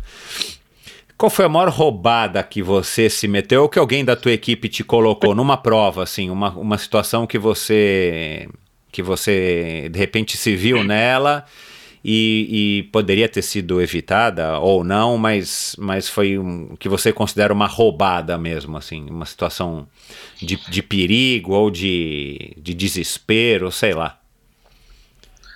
Nossa. Foram tantas, é? Foram tantas, é. Assim, não, não vou eleger qual que foi a mais, porque é, foram tantas, mas eu me. Cita então assim, aí uma ou duas, só para ilustrar aí que tipo, que tipo de situação que você considera roubada. Uh, bom, uma vez remando num, num, num, campeonato mundial no Canadá, numa ilha que chama Newfoundland. Frio Nossa, pra caraca, né? Muito frio. É. é e nós somos. Então teremos que. Fomos remar ao longo de toda a madrugada. E era um local com mar revolto. Então, água gelada, mar revolto, que a gente não está acostumado, e isso lá pelo terceiro, quarto dia de prova, onde a gente poderia ter decidido dormir antes de partir no, no amanhecer, mas naquela gana na competição, não, não, vamos remando, vamos remando, vamos terminar essa canoagem, quando terminar ela a gente acaba dormindo. É, como já era terceira noite de prova, a gente teria que realmente dormir aquela noite. Mas aí quando entramos naquele mar uh, revolto, era um caiaque duplo e dois individuais. Então, a gente acabava perdendo contato um caiaque com o outro. Você não via as outras pessoas e o mar batia muito e aquela água gelada é, misturando com, com sono, que o reflexo acabava ficando mais lento. Então, por várias vezes quase que virava o caiaque. Aí quando virava, ficava esperto, acordava, mas o sono batia novamente, depois de uma hora quase virava. E era aquele, aquele medo realmente de virar no mar revolto à noite com água gelada. Falei, se eu virar, não vou conseguir voltar para cima do caiaque, vou ficar nessa água gelada, vou morrer de hipotermia. É, então te, teve esse perrengue tenso, tenso no Canadá. Aquela prova, que, que prova que foi? Ah, acho que foi a EMA 98 que você não participou, que a gente tinha que remar lá na, naquela represa lá no. Na, na, Paraibuna. É, na represa de Paraibuna e fez uma neblina gigantesca, cara, ninguém enxergava nada. Essa você não correu, né? Você deve ter, você deve ter remado alguma outra situação lá. Sim, sim. Depois teve o EMA Remake, né? A reedição dessa prova. Ah, você participou. Depois. Eu participei, é, mas era muito mais fácil, né? A gente já tinha muito mais experiência, tinha muito mais bagagem. Uh, e, inclusive aconteceu disso, de largamos com, a, com a, a, visibilidade boa, mas próximo do final da canoagem baixou aquela neva que se não conseguia ver 10 metros à frente. E ah, aí legal. realmente era a experiência de, de, de navegar o mapa e, e com tempo para tentar saber o local exato que, que, que, que você estava. Tem alguma é... modalidade que está mais sujeito a ter roubada pela tua experiência? É na, é na, na, na, na no, enfim, remando, né? Porque são vários tipos é, de embarcação, é, depende da prova, ou é na, na parte de alpinismo, de escalada, de cordas? É, nas, nas duas, né? Realmente cordas e, e canoagem. Embora cordas em, em, prova de aventura, geralmente é um rapel, uma, uma ascensão, é. um jumar, uma tirolesa. É mais para ficar bonito, escalada, né? Do que de dificuldade, né? É, é. É bonito, dá medo, mas uma escalada com nível 3 para cima não, não, não tem prova de aventura porque acaba selecionando muito. Uhum. Mas a canoagem realmente é, é, aquela mais tensa porque tem um risco iminente de, de morte. Né? Se é, começa a entrar água no teu, na tua embarcação, ou se está remando em água gelada, com mar revolto, é, realmente a chance de você virar e ter uma hipotermia, ou afogar, ou não conseguir voltar mais pro, pro caiaque, isso, isso aparece mais. Né? Uhum. Teve uma prova no Mundial na Nova Zelândia, em que a organização, a largada era de canoagem, e na véspera a organização não sabia se ia manter a canoagem ou não, porque o mar estava muito grande. E aí no dia seguinte decidiram, não, tá difícil, mas vocês são atletas de nível mundial, vamos largar assim mesmo. É, foi, era o Southern Traverse, ah, e, então isso que eu ia perguntar, se era, era, era o Southern Traverse. Era o Southern Traverse, mas foi a última edição. Aham. Que fez também daquilo ali, largaram 80 e poucas equipes, terminaram quatro, a prova praticamente quebrou, né? O organizador nunca mais teve respaldo para fazer outra prova. Aham. E logo na, na, nessa primeira etapa de canoagem, na saída do, do mar, era um mar gigante, ondas com mais de dois metros de altura, em que ali um terço das equipes abandonaram a competição ali, por de, de trauma ou porque beberam muita água, porque os caiaques quebraram, tiveram é, alguns caiaques, não foi um, dois, foram mais de cinco caiaques que partiram no meio nesse, nessa saída de mar com esse mar revolto. Caraca, meu. Das equipes, somente uma conseguiu não virar. A equipe do Nathan, que é um, não, é um neozelandês, é um é um monstro, né? Um é, ícone, é o papa das corridas, né? Exato. Somente ele que conseguiu não virar o caiaque. Todo mundo virou, mas o, o, problema não era só virar, né? Virar naquela condição de mar gigante, com uma arrebentação muito grande, com mar gelado. Então, muitas equipes, quando conseguiram chegar na areia quase que sobreviventes, né, ficaram traumatizados e falaram: a gente para por aqui, não vamos seguir nessa prova de jeito nenhum. A gente durou um pouquinho mais nessa, nessa competição, durou mais um dia e meio, mas mais para frente acabamos sendo tendo que abandonar também por causa da, do, do trekking selvagem no frio, que a gente não conseguia mais sair de lá. Uhum. Qual foi? É, porque tinha uma época também, eu acho que você pegou, né? Porque você pegou aí quase que toda a época de ouro do, quer dizer, toda a época de ouro das corridas de aventura. É. Qual foi a modalidade mais assim esdrúxula? Porque também eles inventavam, né, umas modalidades, pa patins, patins com. Patins, patinete. Isso, é, saltar de paraquedas, né? Cavalo teve algumas, né? Em Brotas eu participei de uma a cavalo, mas cavalo não é tão não é, não é esdrúxulo, aliás, nem um pouco. Mas assim, teve alguma modalidade que você teve que construir um. Tinha uma também que você teve que construir um barco, né? Ou você tinha que improvisar uma vela, eu não lembro. É, conta aí pra gente alguma, alguma modalidade ou quais modalidades foram mais bizarras que você, que você teve que participar. E algumas modalidades eram surpresa, né? Você não ficava sabendo antes, então você não tinha nem como é, se preparar. É, é, uma delas, a mais marcante, foi na, na no Eco Challenge das Ilhas Fiji, que logo no, no, primeiro dia de prova a gente tinha que montar um bilibili. Bilibili é uma ah, embarcação regional é. feita com toras de bambu. Então nós chegávamos na área de transição, tinham lá 15 toras de bambu, cada equipe tinha que ter o seu facão, suas cordas, fazia parte dos equipamentos obrigatórios.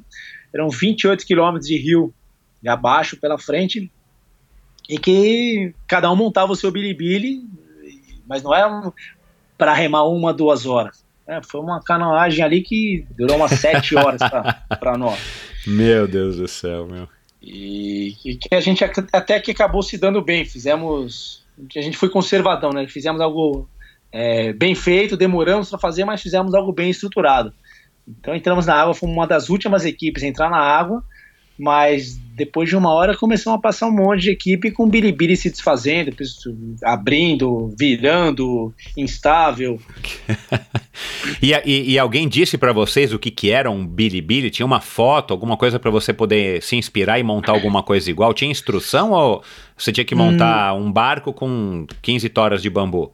Não, não, tinha nada. É, na verdade, no briefing, o organizador falou que teria modalidade surpresa. Né? A gente iria se deparar com, a, com algo que a gente nunca tinha visto ou feito até então.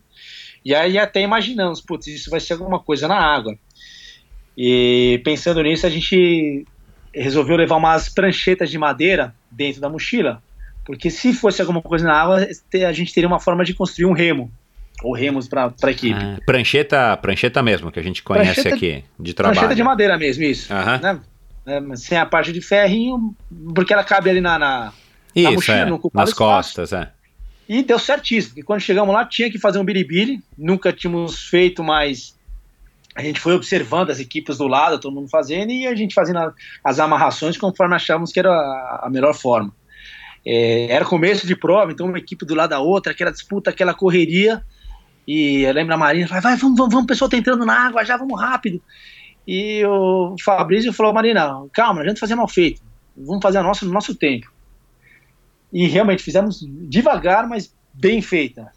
E a gente tinha esse diferencial de termos o, as pranchetas que fizemos nos remos.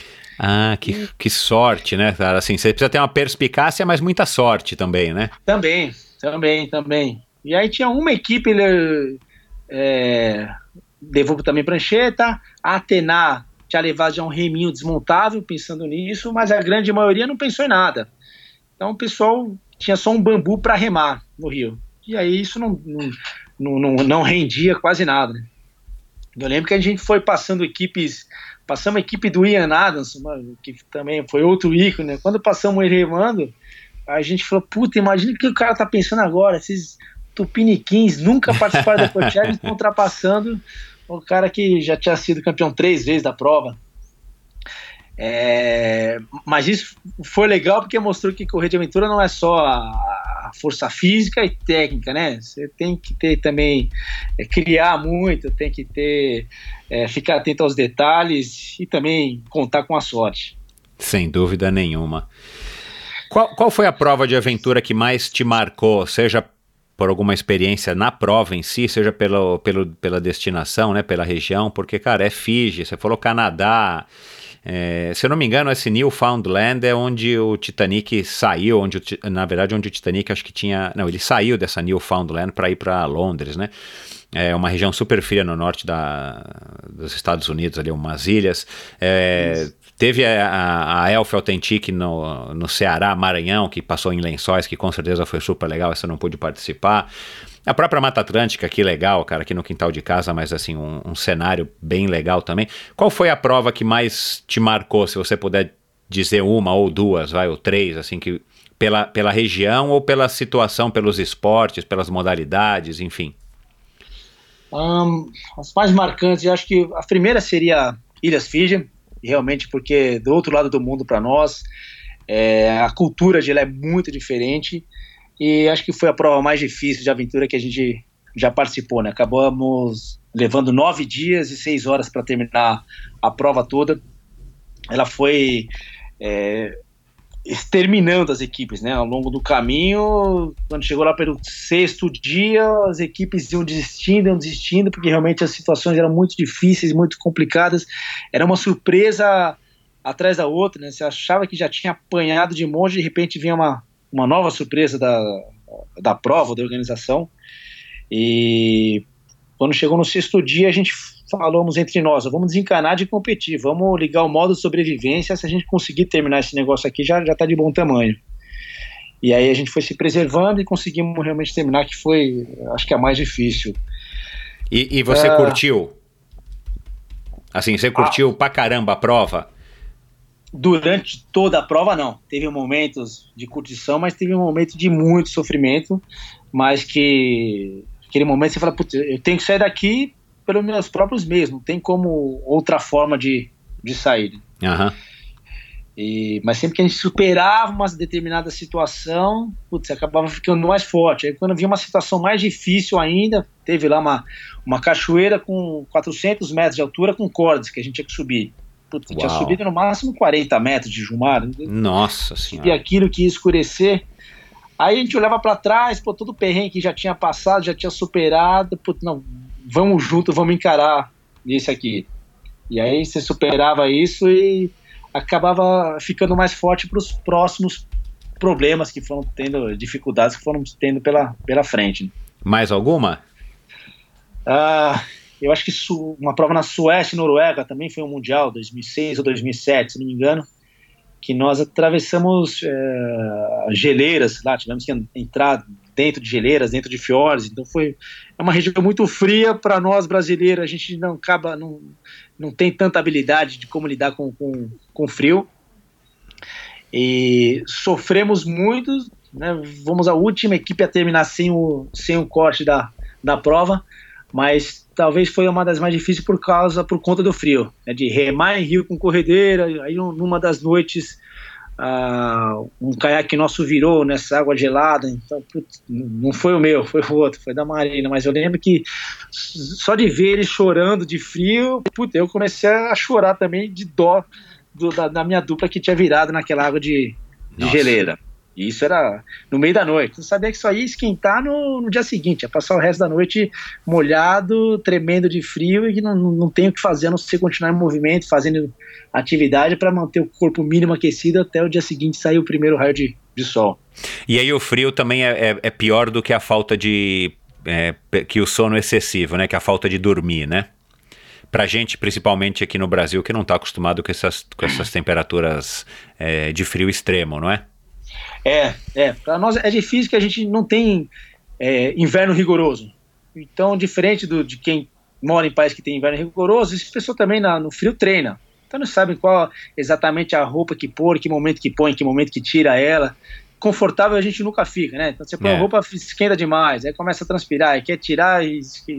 Então a gente acaba perdendo muito tempo e porque não tem essa habilidade de treinar sempre no frio diferente de, de quem vive em situação dessas e que uh, o cara vai correr, vai pedalar quando está nevando e sabe como lidar com, com isso de uma forma mais natural do que nós brasileiros. Da onde que você acha que veio esse teu, essa tua habilidade para aguentar esses perrengues, é, sempre se mantendo no, no controle da situação, sem se desesperar, sem, sem ter é, pitis? Pô, eu acho que o exército me ajudou muito. Né? A formação militar ajudou muito, porque lá no CPO a gente é, é, realmente é preparado a, a tomar decisões importantes em situação de tensão, situação de estresse.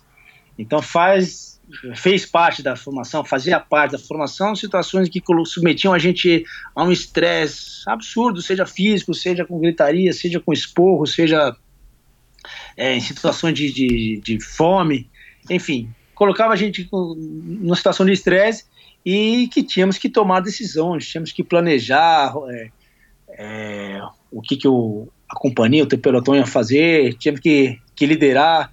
Então ali foi, acho que, onde eu tive essa, essa, essa preparação mais psicológica para depois conseguir saber lidar melhor com elas nas provas de aventura. Você teve, você teve é, desafios, vai, psicológicos mais difíceis no exército ou praticando provas de aventura? Na, foi na, nas provas de aventura. Prova de aventura.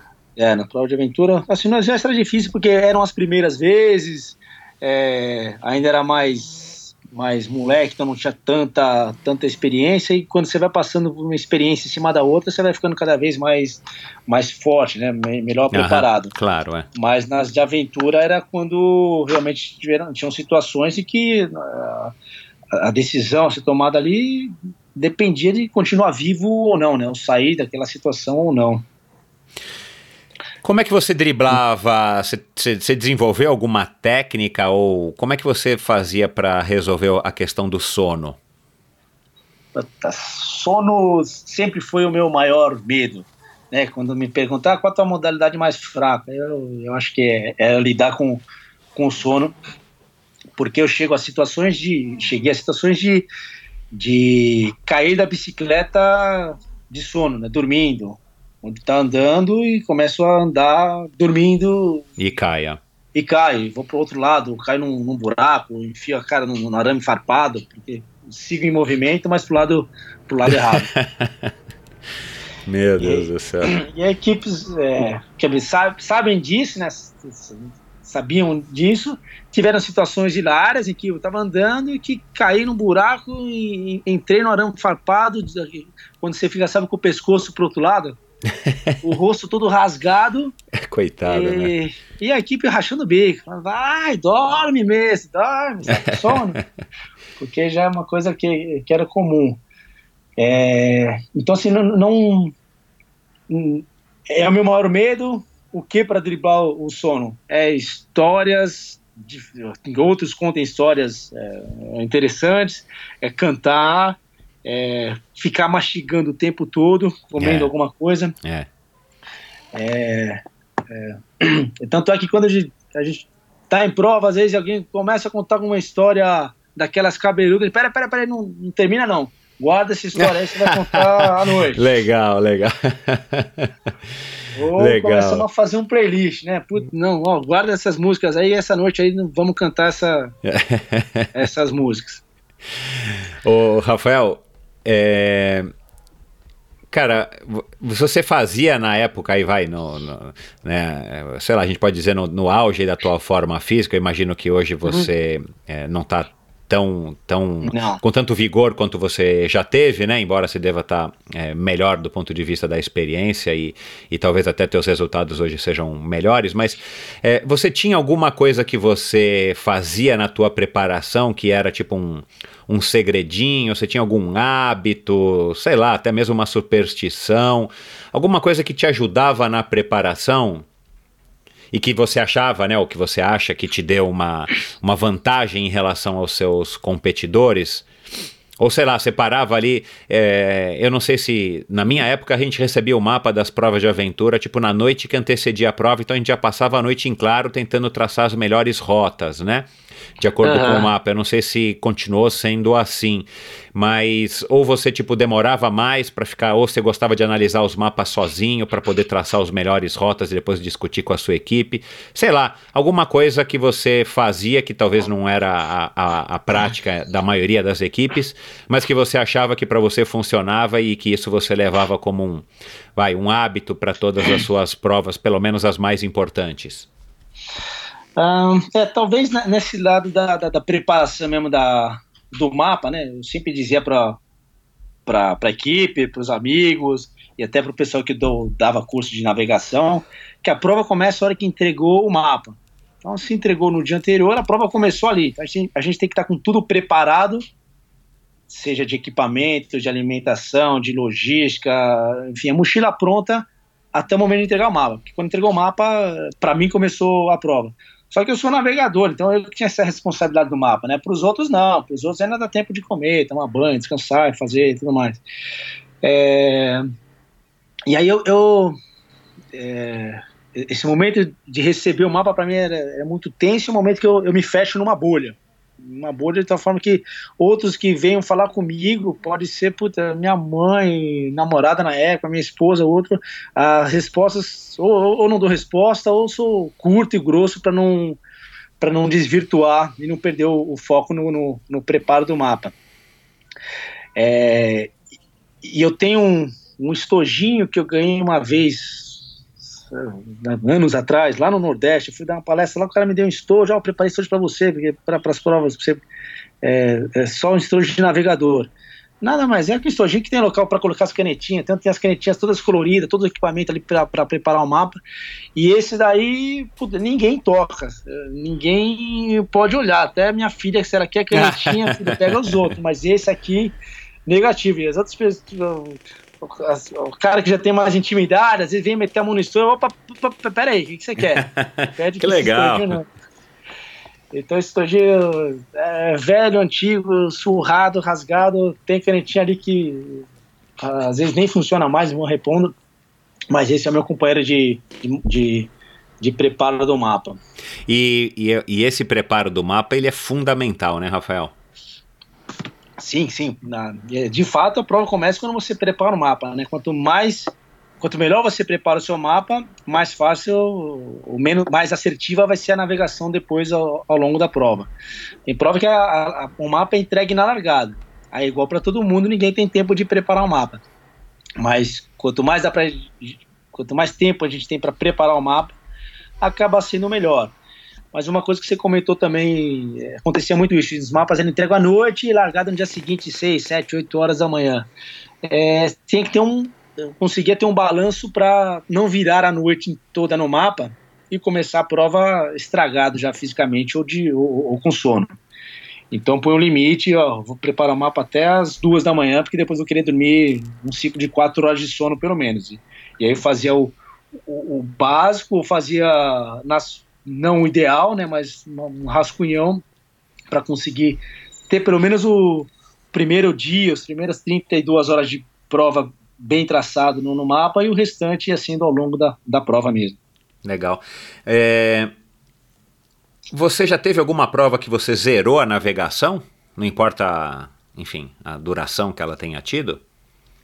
Já, já, já. Principalmente provas, é, provas curtas, essas provas de 24 horas já já tive algumas e realmente é uma, é uma sensação ótima, né? Você está acertando tudo e está batendo tudo o tempo todo, vai te dando uma, uma, uma confiança e o resultado é, é grande. É... Você participou já de provas é, de orientação para treinar, dessas provas é, iguais às provas dos militares, mas para civil, desses circuitos de orientação que pelo menos existiam? Existiam, ainda existe, não participei não. Eu indico, são boas, mas como fazia e participei de muita corrida de aventura, uhum. então o próprio treino nas corridas de aventura me serviam de base, mas te, hoje em dia, como tem menos corridas de aventura, ajuda muito essas, essas provas de orientação, embora a escala sejam diferentes, Exato, os é, é, símbolos é. são diferentes, é. uh, pelo menos o, o, o teu raciocínio e, e, e, você treinar de fazer força física ao mesmo tempo continuar pensando o tempo todo, isso acaba sendo um bom treino. Você, você se considera um bom capitão? Você, você é ou foi um bom capitão de equipe? Eu ah, sim, me considero, me considero, né, com, com falhas, com, com, momentos em que incomoda as pessoas, mas que é, que conseguia assim, liderar bem e conduzir bem a, a equipe. Às vezes o, o, modo cavalo que eles falam, né, era, era ativado. ah, existe, existe, existia o modo cavalo? ah, existe. Mas eu falar, já pôs a ferradura aí, né? É, mas, cara, um, po um, pouco de disciplina é, forçada, né, no sentido de você, de imposta, é, às vezes faz parte, né, cara? É, não sei, eu tenho esse pensamento que às vezes você precisa ou ter essa é, receber essa disciplina e calar a boca e abaixar a orelha e obedecer, uhum. ou você precisa impor isso, porque senão é, a democracia em excesso acaba sendo prejudicial, né? É, é. Principalmente prova de aventura, que às vezes tem muito acho isso, acho aquilo, Exato, mas precisa é. no mapa ou, ou na estratégia geral da, da prova. Mas isso não quer dizer que a todo momento eu quem quem dito as regras também, né? Tem aqueles momentos que eu tô mais fraco ou que não tenho condições de raciocinar, de navegar e que um outro da equipe se assume ele que, que diz o que, que eu faço, né? Entendi. Se a gente fosse perguntar aí para 10 pessoas que correram com você ou que correm com você até hoje, qual seria a, uma queixa unânime deles com relação a você? Ah, o Rafael é muito. Ah, eu acho que iriam se queixar do sono que eu sinto à noite, Aham. porque eh, já teve várias, algumas situações, né? Do pessoal, pelo amor de Deus, tira a gente daqui. E eu olhava para o mapa e fechava os olhos, e não conseguia manter os olhos abertos, muito menos raciocinar. Exato, é. Então, essa situação deles, puta, eu tô na mão desse cara, o cara tá dormindo e eu não sei o que fazer daqui. é, é, Foram situações complicadas para quem tava do outro lado, né? E as pessoas Ah. ficam às vezes desesperadas, né? Assim, às vezes no sentido literal da palavra, mas muitas vezes no sentido mais pejorativo. Mas as pessoas querem sair de qualquer maneira daquela situação, ou querem passar por aquilo logo. E de fato, se você não tiver certeza ou não tiver tendo a concentração necessária para decidir se é para lá ou para cá que vocês têm que sair, às vezes não vale a pena tomar decisões precipitadas, né? É, né, não vale a pena e, e muitas vezes a decisão é, puta, vamos parar e dormir. É, e às vezes 20 minutos de, de sono, de cochilo, ajuda a só voltar a raciocinar. Exato, é. É, é que às vezes as situações de, de frio, ou que você está debaixo de chuva, em que não adianta você sentar porque já está molhado, vai ficar encharcado e não vai conseguir é, ter Descansar, esse, pequeno descanso. Cara, você teve ou tem alguma. Você já percebeu alguma sequela, meu, de, de ter ficado tantas noites em claro e participado de tanto perrengue, é, tanto psicológico quanto físico? Assim, seu corpo já tá dando algum sinal ou já deu algum sinal? É, psicológico, não, não, não, não senti nada, pelo menos que eu tenha percebido. É, e, embora conheça gente que, que sim, né? Assim, o, o Luiz Antônio foi um grande navegador e ele teve uma esclerose lateral amiotrófica, acabou falecendo por isso. É, não necessariamente tem relação com, com prova de aventura com privação de, de sono, até porque é um tipo de doença que não, não se sabe bem o, o porquê, é uma, é uma doença autoimune. Mas quando ele teve isso, putz, isso foi algo que me, me abalou bastante. né? Mas eu não, hum, não sinto que tenha tido qualquer perda assim, psicológica por conta dessa privação de sono que a gente sabe que é que ela não, não, faz, não, não faz bem, né? E, o- e o teu corpo mal. tá legal fisicamente? Você tá inteiro para 42 anos? Tô, tô, tô inteiro, sim. Tive, tive lesões ao longo do caminho, mas uma, uma das coisas que eu passei a fazer de uns 6, 7 anos para cá foram funcional, treinamento funcional, que eu não gosto, nunca gostei de musculação, não gosto de musculação, mas o funcional é algo que é mais dinâmico e que acabou eh, me deixando melhor preparado. E, e também sempre soube, soube escutar muito meu corpo, né? Então, quando estava tendo lesão, alguma coisa que não estava mal, que eu via que se eu continuasse naquilo, fazendo provas, ia me, me impedir por um bom tempo, eu tirava o pé, desencanava. Meu pai sempre falava, né? Tudo que a gente faz em exagero não, não é benéfico. Então, Certo, como é. eu, eu soube, eu acho que eu soube dosar bem os momentos em que, quando estava exagerando, estava fazendo para mais demais a conta, é, diminuir o ritmo, fazer menos prova, ou até ficar um período sem treinar e sem fazer prova para conseguir me recuperar. E acho que esse é um dos motivos pelo qual estou conseguindo ter essa longevidade, né? Não, não ficar desesperado em querer fazer tudo e competir tudo e, e treinar absurdamente para tudo, não. É, em alguns momentos ter uma dedicação maior, em outras menor, para que eu consiga manter essa, essa harmonia por, por quanto tempo o corpo aguentar ainda. Né? Claro. É, e o que, que te motiva, assim, para se manter, né? Você, eu quero que você fale aqui rapidamente também sobre. Você participou agora no primeiro semestre da Cape Epic, acho que logo antes ou logo depois você foi para Patagônia fazer uma prova de trail running super longa. É, cara, é, teu calendário é repleto de, de, de, provas, né? Menores e maiores, menores em importância e maiores em importância. O que que, o que que te faz acordar cedo todo dia e falar, cara, eu vou, eu vou treinar, eu vou participar, eu vou viajar e, e para longe, vou me submeter a mais uma dose de sofrimento, a mais uma dose de perrengue. O que que você acha que te atrai ainda e te mantém ainda com a, com a chama acesa, como se diz? Uh, é, é assim, conhecer lugares novos, né, é uma, participando de provas é a forma que eu, que eu viajo, eu conheço o mundo, né, os lugares mais exóticos que eu já conheci até hoje sempre foram através do, do esporte. Então, conhecer novos lugares, conhecer novas é, culturas e, e até é uma satisfação pessoal é, passar por uma situação inusitada, nova, difícil e conseguir superar ela. Então, esse é o motivo pelo qual eu acabo procurando ainda novas provas, né? Ah, vou me inscrever em tal prova, vou participar de determinada prova. E, e aí, daí, tendo esse compromisso comigo mesmo, e às vezes com, com a equipe, com quem está junto e participar da prova, é isso que me leva a, realmente a acordar cedo para treinar, treinar em condições não agradáveis, ou às vezes abrir mão de tempo com a família para treinar. Você já Mas correu o Brasil Ride? Hum, não infelizmente deu. não. O Brasil Ride é uma prova que eu, que eu trabalho na, na, organização, sou diretor de prova desde o surgimento, né, há 10 anos atrás. E é uma prova que eu né, nunca vou correr, a não ser que eu deixe de, de trabalhar, que deixe de ser o diretor de prova. E você tem, alguma, você tem alguma relação com o Vietnã? Com o Vietnã, que a gente ia no Brasil Ride lá na Chapada Diamantina? Isso. o famoso o Vietnã.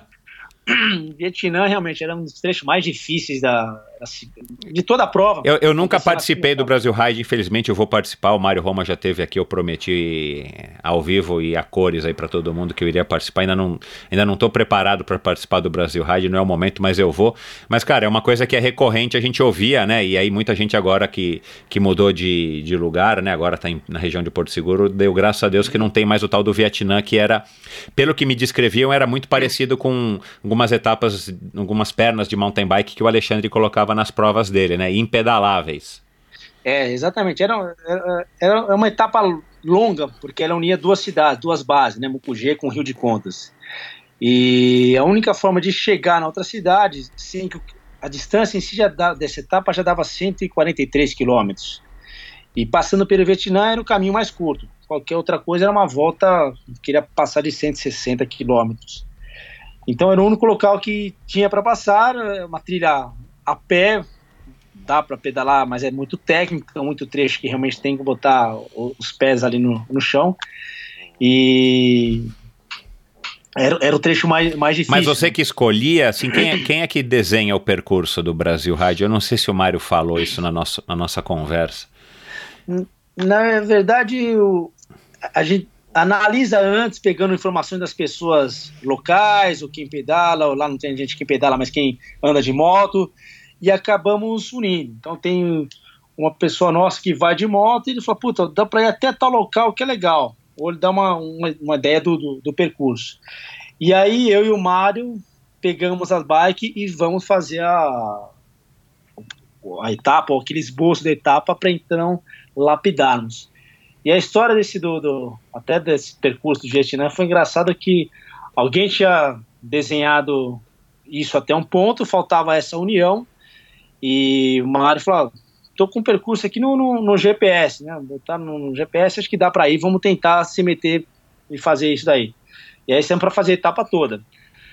E momentos, quilômetros antes do Vietnã, uns 10 quilômetros antes, o GPS realmente deu pau, não, não tinha essa rota marcada. Só tinha até a chegada, mas que estava uns 50 quilômetros para frente ainda. E é ali a gente bom, virou loteria, né? Vamos continuar pedalando, mas não tem mapa é, atualizado, não tinha rota no GPS. vamos, vamos indo. E aí chegamos numa cidade, chama Caetité, é uma, uma rua sem saída lá no meio da, da Bahia. Uma cidade no meio do nada, entre montanhas. E, e, que lá chegamos à noite, escureceu, não tinha como, como progredir. nesse dia a gente nem seguiu na, na, na prova, tivemos que pedir apoio, que estava três horas de lá para conseguir ir nos pegar. E aí olhamos no mapa como que era a forma de sair dessa cidade para chegar em Rio de Contos, que era essa tal do, do, do Vietnã. E no Vietnã, assim, não é não era tão longo, no trecho uns 11, 12 quilômetros, mas de muita pedra, esse já era no, com mais de 100 quilômetros nas pernas, um local técnico, então, somado com toda a dificuldade da, da, da prova. O calor, né, a umidade. Exatamente, umidade. Vietnã, porque nos dois primeiros anos ali era úmido com é, trechos com muito barro, lama preta, como se fosse aquelas plantações de arroz do Vietnã. Uhum, uhum. Então você entrava branco e saia do lado de lá preto até a orelha. de, de, Quem que deu esse nome? Foi alguém da, da organização? Foi alguém que falou e ficou? Porque, pelo menos aqui na, na, na informalidade, na Rádio Peão, era conhecido como Vietnã. É, ficou justamente logo depois do primeiro ano que todo mundo saía de lá preto e o pessoal comentava, puta, aquilo ali parece o, o Vietnã, e, e aí remete também à dificuldade da guerra do Vietnã. Então começamos Entendi. a apelidar de Vietnã e realmente pegou. E ficou. E ficou. E a partir do ano seguinte, quando eu entrava nesse trecho, a gente colocava até uma, uma faixa lá, bem-vindo ao Vietnã. Ah lá, isso aí que eu ouvi falar, é. E, e a Brasil Ride, você acha que tem um quê de, de prova de aventura, bem como a Cape Epic, né, que você participou pela primeira vez esse ano? É, é, é, tem um pouquinho só de, de aventura, né? De aventura realmente tem muito perrengue, muito trecho que a gente empurra bike, que carrega bike. É, no Brasil Ride, não, a gente evita ao máximo de, disso, né, tentamos colocar os trechos os mais pedaláveis possíveis, mas a, a régua é alta, né, o nível de exigência é alta, isso logo no primeiro ano, quando o Mário veio com a ideia e estava desenhando o percurso, o, o, Gonga, que faz o Big Bike, ele, ele falava algumas coisas, ó, oh, não, esse percurso é muito difícil, não dá, a pessoa não vai conseguir. Mas o Mário, com a, com a experiência dele de ter participado já de vários Cape Epics e outras provas lá fora, ele tinha uma referência de uma prova realmente é. mais desafiadora para o nível brasileiro. Ele uhum. falou, não, vamos, vamos colocar isso sim. E eu, com, com a minha bagagem de aventura, eu me achava, não, isso dá, lógico que dá, vambora. é, você não era o, a pessoa para frear o Mário, muito pelo hum, contrário, é. Não, não, não, na parte de pedal, não, era só na, na logística. Às vezes, quando começava a viajar, eu falei, puta, mas não vamos conseguir é, ter um resgate aqui, não vamos conseguir ter cobertura é, médica nesse lugar. É, é só nesse lado que eu ficava mais, mais preocupado e que acabava freando mais. Legal. E você curtiu a, a Cape Epic? Você achou que, que enfim, tá, tá, pau a pau mesmo com a Brasil Ride, como todo mundo diz? Demais, demais. Né? Curti a Cape Epic. Cape Epic já tem mais anos, né? 16 ano, se não me engano. O Brasil Ride vai pro décimo ano. Além de que lá na África do Sul, a cultura da bike é muito mais desenvolvida, tem muito mais provas em etapas do que existe é. aqui no, no Brasil. Mas, é, sim, eu diria que o Brasil Ride está pau a pau com, com com o Cape Epic, nível de, de exigência, nível de dificuldade, e, e, o lance não é também fazer a prova super difícil, é a mais difícil, né? É, fazer a prova difícil que ninguém termina, isso é, é fácil. O, o, o, segredo é conseguir fazer uma prova que ela seja dosada, que seja desafiadora, Exato. mas que não extrapole o limite, que seja possível de, de, de se terminar. E, mas que seja que realmente estimule e desafie as pessoas, né? Não é uma coisinha muito fácil, nem algo que seja impossível de, de ser feito. Aquilo que realmente vai forçar que você realmente se dedique, que você se supere para conseguir terminar. É. Você acha, por falar nisso, deixa eu aproveitar aqui e fazer um gancho. Você acha que isso que foi o, o, o vai, o, o, começo do declínio das corridas de aventura e o que matou o Eco Challenge, por exemplo, como você disse que foi o que matou a Southern Traverse, prova na Nova Zelândia, que foi acho que a, a primeira prova de aventura, foi considerada acho que a primeira prova de aventura uhum. do mundo, né? A Southern Traverse. Você acha que depois de Fiji, onde as equipes não terminaram, a maioria não terminou, né? Várias equipes tiveram problema, inclusive a equipe do Alexandre Freitas, né? Você acha que foi isso que matou e que foi minando a força das provas de aventura? Esse exagero, somado também à, dificuldade de, de, enfim, de cobrir, de divulgar, né? Naquela época não tinha drone, não tinha GoPro e tal, é, não tinha internet como tinha, como tem hoje e tal. É, ou o que, que você acha que foi o, o que eu considero o declínio, ou talvez quase que o fim das corridas de aventura aí a partir do, do começo dos, de 2010, 2012, por aí? Não, eu acho que uh, as dificuldades não, né? Porque realmente quem participa dessas provas de nível mundial Eco Challenge realmente era quem já já tinha uma, uma bagagem, né? Se preparava antes, o cara não ia investir é, tempo, dinheiro, inscrição cara, se não realmente já não tivesse uma boa preparação. Eu acho que talvez foi primeiro a, a parte financeira, né, das próprias organizações se manterem, fazerem algo realmente desse, desse retorno que justificasse os organizadores é, continuar organizando provas, foi algo que foi ficando cada vez mais, mais difícil. E também, ao mesmo tempo, foram surgindo outras provas que acabavam satisfazendo essa, essa vontade das pessoas de fazer algo mais aventureiro, mais inusitado. Então, aí que veio talvez o crescimento do trail running, uh, o maior crescimento da, da própria mountain bike.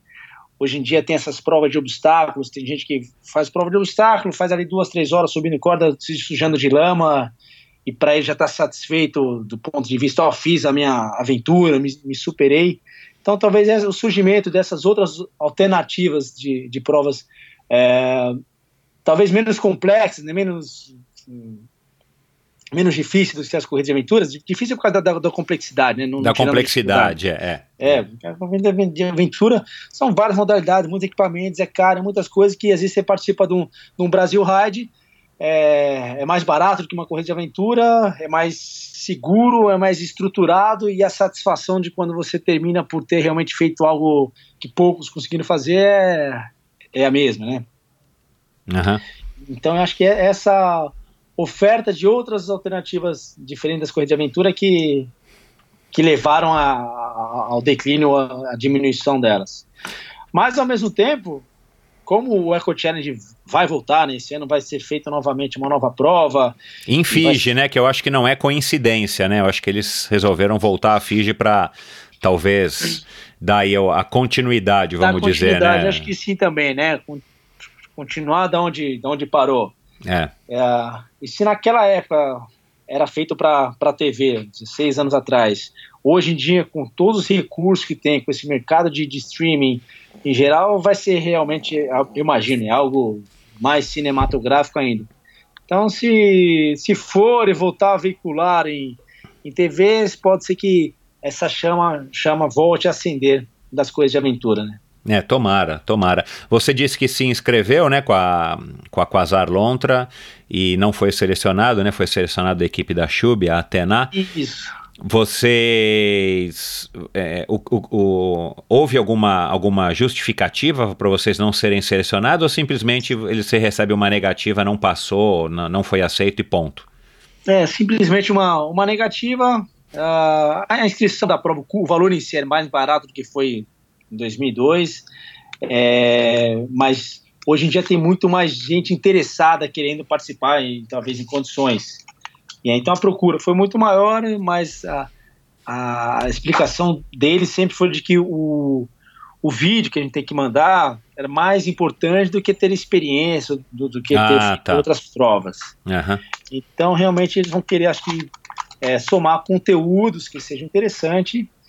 E a Atena, sem dúvida nenhuma, uma equipe formada por três mulheres, uma das únicas equipes no mundo. Exato, e elas vão é. a, quase que com a mesma formação, pelo menos as três mulheres que foram em 2002, elas uh, não terminaram naquele ano, estão ficando engasgadas, agora vão para terminar. Todas elas em nova fase da vida, todas mães. Eu acho que, que vai dar uma história muito bacana a participação delas. É, eu concordo, aliás, eu já estou em contato com a Chub, a, a, enfim, e as outras meninas, né? A Nora e a. E a Karina. A Karina, para elas virem aqui no Endorfina contarem aí nessa reta final da preparação, da expectativa para Fiji depois de é, 16 anos depois. E agora todas as três mães. Mas. O que, o que eu acho, né? Eu queria que você me desse a tua opinião, é que eles compõem essa. Eles estão compondo essa prova é, a volta do Eco Challenge como se fosse aí também um, um, um paralelo à, à, composição das pessoas que integram o Big Brother, né? Eles querem pegar um alto, um baixo, um bravo, um manso, uhum. um assim, um assado. Então, é, dentro da, da, da, da, esfera das equipes, eles devem ter composto também, provavelmente, uma equipe de cada nação, talvez os Estados Unidos Sim. e, sei lá, a Austrália, talvez o Fiji tenha uma ou duas equipes, mas mas por camaradagem, mas eles tenham composto um, um estejam compondo um cenário para que dê um, um, resultado legal, porque com certeza a prova vai ser televisionada e eu acho que é aí que eles estão esperando é, turbinar a, a, a divulgação e dar o retorno para os patrocinadores, não acha?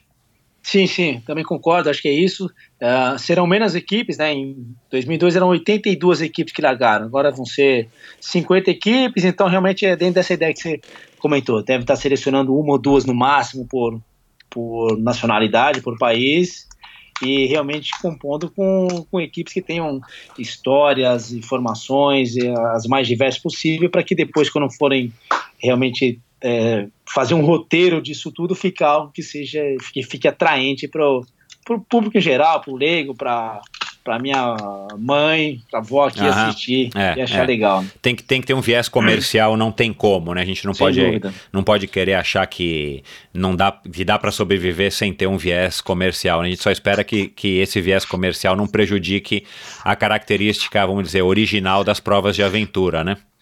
É, é, mas eu acho que não, porque da mesma forma eles estão procurando isso, mas devem selecionar ali também umas 5, 6 equipes, que são aquelas é, as top no ranking mundial, as que estão em evidência ainda, para deixar o, o pau comer lá na frente com esses, é, enquanto tem outras histórias de quem vai estar no meio da prova. Né?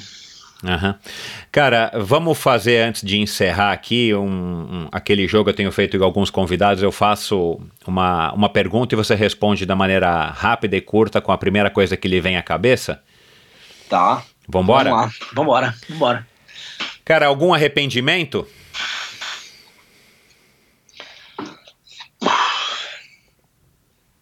Uh, não, não. Que me vem à cabeça, não. Como é que você enfrenta esses momentos de dificuldade na, nas provas ou na vida, né? Os perrengues que a gente passa, seja forçadamente pela nossa própria vontade e, e, e, disposição nas provas ou as dificuldades que a gente enfrenta aí na vida, assim, como é que, que você enfrenta? Ah, acho que mudando meu mindset, né, a forma de olhar aquilo, tentando sair de fora da caixa, olhar o, o problema, aquela, aquela situação difícil e talvez ver o que, que tem de, de oportunidade para aprender né, aquilo ali. Não, não olhar o, a história do copo cheio e o copo vazio. É, não fico dentro do problema e reclamando do problema, mas aprender com ele, ver qual é a solução que eu posso que eu posso ter e, se já já passou, não, não dá para ficar perdendo tempo lamentando e sim pensar como é que não vão repetir essa, essa situação ruim ou negativa. Legal. Em equipe ou sozinho? Porque, para quem não sabe, né, a gente não falou aqui, mas você já participou também da prova mais longa de aventura sozinho que houve na Costa Rica, né, 2013, se eu não me engano. É, você prefere participar em, em, equipe, com todos os prós e os contras, ou sozinho, com todos os prós e os contras também?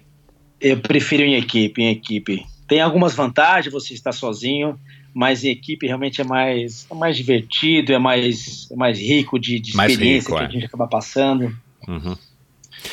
É, qual que é a sua principal característica como um, um chefe de equipe? Assim, o que, que você acha que você mais agrega que, que as pessoas é, deveriam querer você como chefe de equipe ou sonho em ter alguém com as características ou com uma característica principal que você tem e que agregue, agregue no, que agrega, né, no caso de uma prova de aventura? Hum, comprometimento e, e, determinação, né? A partir do momento que, que a gente define o objetivo, coloca alguma coisa para ser feita, se eu compro a ideia mesmo, putz, entrega o corpo e alma, não, não, não meço esforço para realmente para chegar a esse resultado. Um ídolo. Um ídolo, eu acho que eu vou para as próprias coisas de aventura, o Nathan Favre, que ainda está em, tá em atividade, é um, é um, atleta que é mais velho do que eu, deve estar com 44 anos, é, acho que foi cinco vezes campeão mundial e ainda está participando firme das provas. Ele vive disso? Ele. Eu vi, eu vi no currículo dele que ele tem um site, eu vou colocar o link no post do episódio aqui da nossa conversa. Mas ele tem um site, ele participou, acho que até agora esse ano está participando de provas, né? Na China, eu vi, em outros lugares e tal. Ele é neozelandês, né? Isso, ele neozelandês, ele já anunciou umas duas ou três vezes a aposentadoria, mas é, é mentira, né? Anuncia ano seguinte, de repente, não, resolvi voltar, é, porque realmente ele é, ele é, diferenciado. Mas ele vive disso, você sabe? Não, ele não, não, não é atleta profissional, assim, não tem patrocínio que, que banque os custos dele, da família dele com, com patrocínio. Né? Entendi. É, eu não, não sei qual que é a, a a renda principal dele. E, e, e, o, que que, o que que te chama a atenção nele para você considerá-lo como um ídolo? Assim? O que que você sabe, conhece dele que, que você admira mais? É essa uh, constância de bons resultados que ele consegue ter, né? Uma pessoa tá muitos anos, quando eu comecei, esse cara já corria, é, continua correndo, vão, vão, vão se mudando as pessoas na, na equipe, e ele não necessariamente é um navegador, tem sempre um ou mais navegadores melhor do que ele, mas ele consegue sempre estar tá juntando gente forte, equipe forte, e, e eu imagino que o corpo dele vai sofrendo ou sofre também, mas ainda assim ele continua tendo bons resultados. Né? E é uma pessoa que nunca se envolveu em em polêmicas, em situações ruins, desagradáveis. É, ele é daquele tipo moita, né, que não, não aparece muito, é. mas que é muito eficiente. Ele tem, ele tem uma cara de ser um cara bonzinho e tranquilo, né? Pelo menos a cara dele, é, eu nunca vi, acho que eu nunca vi ele pessoalmente, mas pelas fotos e tal, ele tem cara de ser um cara do bem. É, qual foi o melhor, para terminar, qual foi o melhor investimento que você já fez?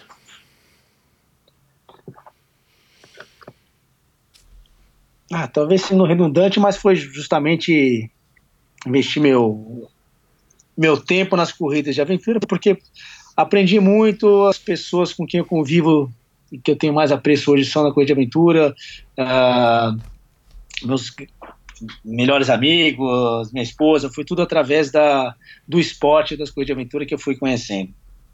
Bacana. Ô Rafael, você é um cara que, que pelo teu Instagram, também vou colocar o, o, o link pro teu Instagram no post do episódio de hoje. Você é um cara que curte pra caramba a vida outdoor, né? Como a gente tá falando aqui nessas quase duas horas de conversa. Como é que você equilibra, cara, a vida ordinária, no, no sentido de uma vida na, na cidade de São Paulo, com todos os perrengues que a gente tem que passar por aqui, é, que eu acho que são piores do que os perrengues na, no meio da mata. É, e, e, e, esse gosto pela, pelo campo, pela, pelo contato com a natureza, pela vida outdoor e, e, tantos anos praticando um esporte que hoje se tornou moda, né, através do trail running, que você também pratica, mas que você já leva aí desde 1999.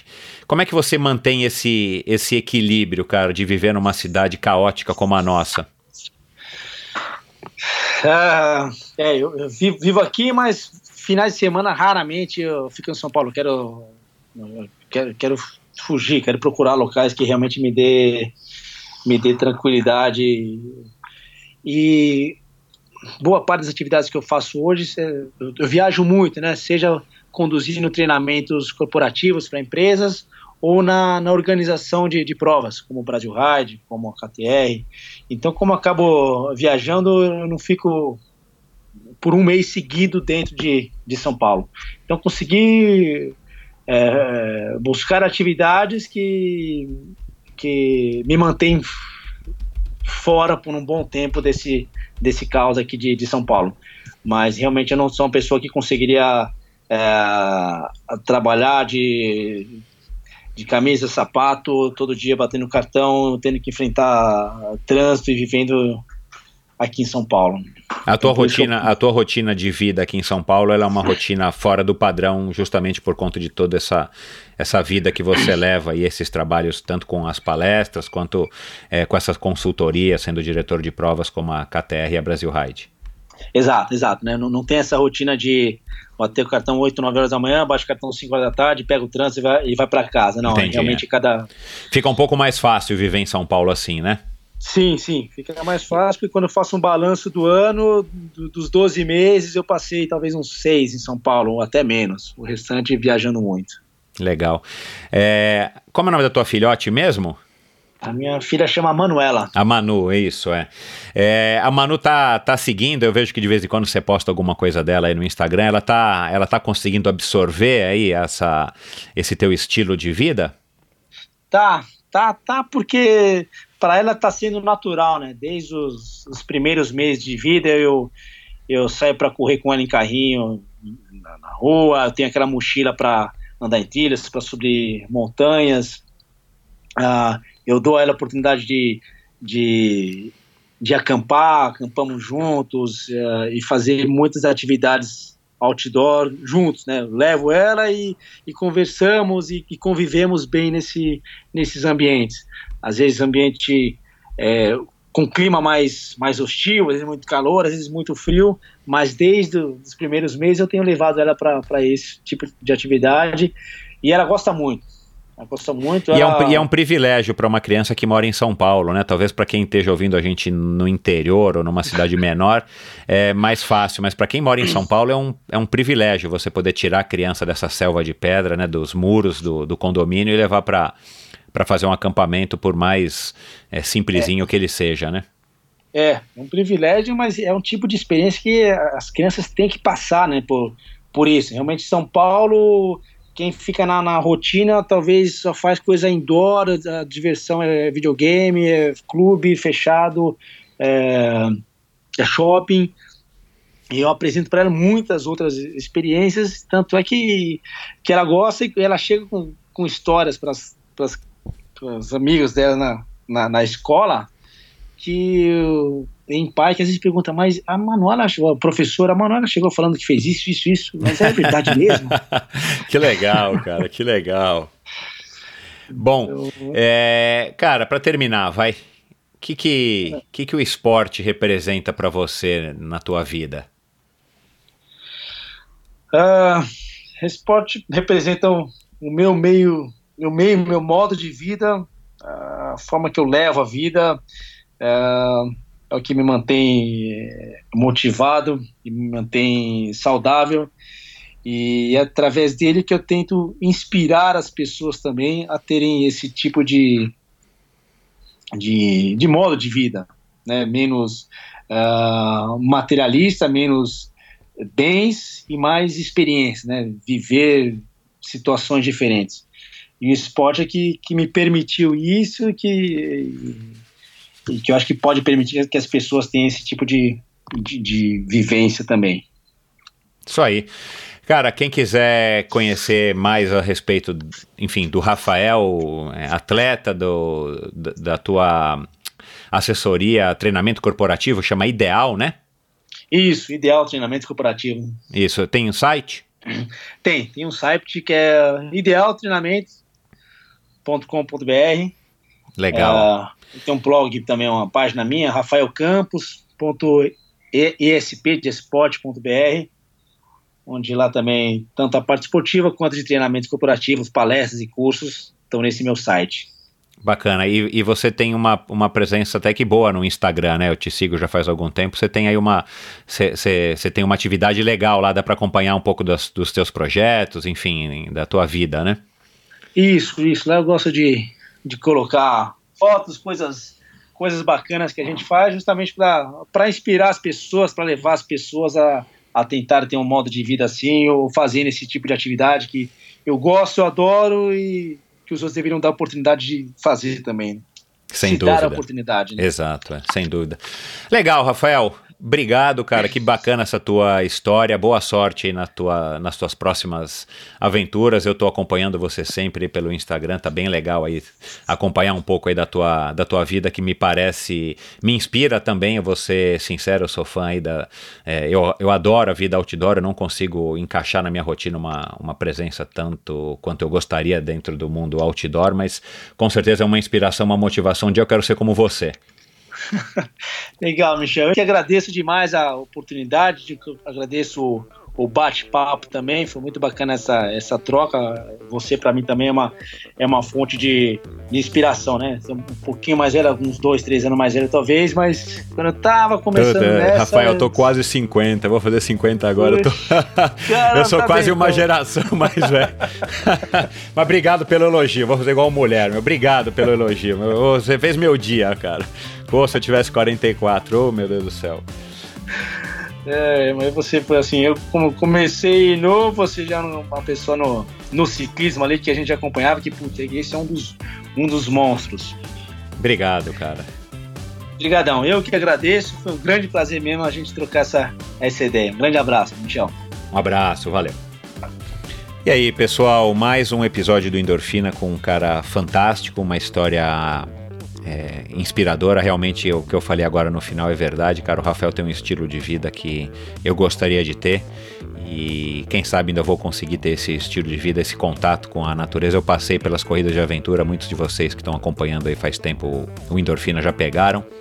Eu passei pelas corridas de aventura desde 98 até 2000, 2001 e depois eu acabei me mudando para Fortaleza, justamente no ano que, o, que a Elf foi para lá, acabei não participando da Elf. Enfim, e cara, foi uma passagem curta, mas foi muito intensa, muito legal. Eu sempre tive esse gosto por aventura e o Rafael consegue é, concretizar isso tá, e tá vivendo disso, né, de certa maneira, é, há 20 anos. Por isso que eu falei para ele que, que, que eu admiro ele bastante. De fato, ele é uma inspiração. E é um, a experiência de você ter esse contato com a natureza através das provas de aventura, para quem curte é, o esporte, para quem curte treinar, para quem curte um pouco de perrengue também, por que não? Cara, é uma experiência transformadora ao ponto de que quando você volta né, para a civilização, quando você termina a prova e volta para, no meu caso, voltava para São Paulo, você passa assim um, uma semana meio tipo tentando se adaptar, né, ou, ou se aclimatando de volta com a selva urbana, porque a, a selva é, literal, né, a Mata Atlântica no caso, onde a maior parte das provas que eu participei é, é transformador e é uma experiência muito bacana. E que bom que eu pude trazer o Rafael. Quero trazer cada vez mais pessoas da corrida de aventura. A Chub e a equipe Atena vai ser, serão as próximas. Elas estão inscritas já para o Eco Challenge, tem novidades legais para contar e estão treinando. É uma equipe é, aparentemente improvável, mas uma equipe que deu super certo e a gente vai ouvir aí bastante aí da, da Chub, da Nora e da Karina. E também, se der tudo certo, do Zé Caputo, grande Zé Caputo, amigão meu de muitos anos, que vai ser o, o contemplado aí com elas para Fiji no Eco Challenge esse ano. Mas é isso. Passa lá nas redes sociais do, do Rafael, dá uma olhada, veja lá você se não serve de inspiração. O cara tem um, uns posts muito legais, com umas mensagens bem legais. E no link do post do episódio, os links é, de muita coisa que a gente conversou aqui no, no post do, do episódio de hoje, no endorfinabr.com, o meu site. E é isso, pessoal. Espero que vocês tenham curtido. Obrigado a todos vocês aí que têm apoiado o Endorfina através da plataforma de financiamento coletivo Apoia-se. Vocês que têm espalhado a palavra do Endorfina entre seus amigos, colegas, companheiros de esporte e de treino. É, podem dizer que agora, é, com esse episódio, eu estou estreando também mais, um, mais uma modalidade que eu adoro e, e admiro, que é, são as corridas de aventura. E para quem não sabe, a gente teve sim bastante equipes aqui no Brasil. Teve uma cena de corrida de aventura que foi bem forte nessa época aí que o Rafael citou. E que, quem sabe agora, é, com o embalo do Eco Challenge, é, isso volte também aqui para o nosso país. Muito obrigado, até a semana que vem. Um grande abraço a todos. Tchau.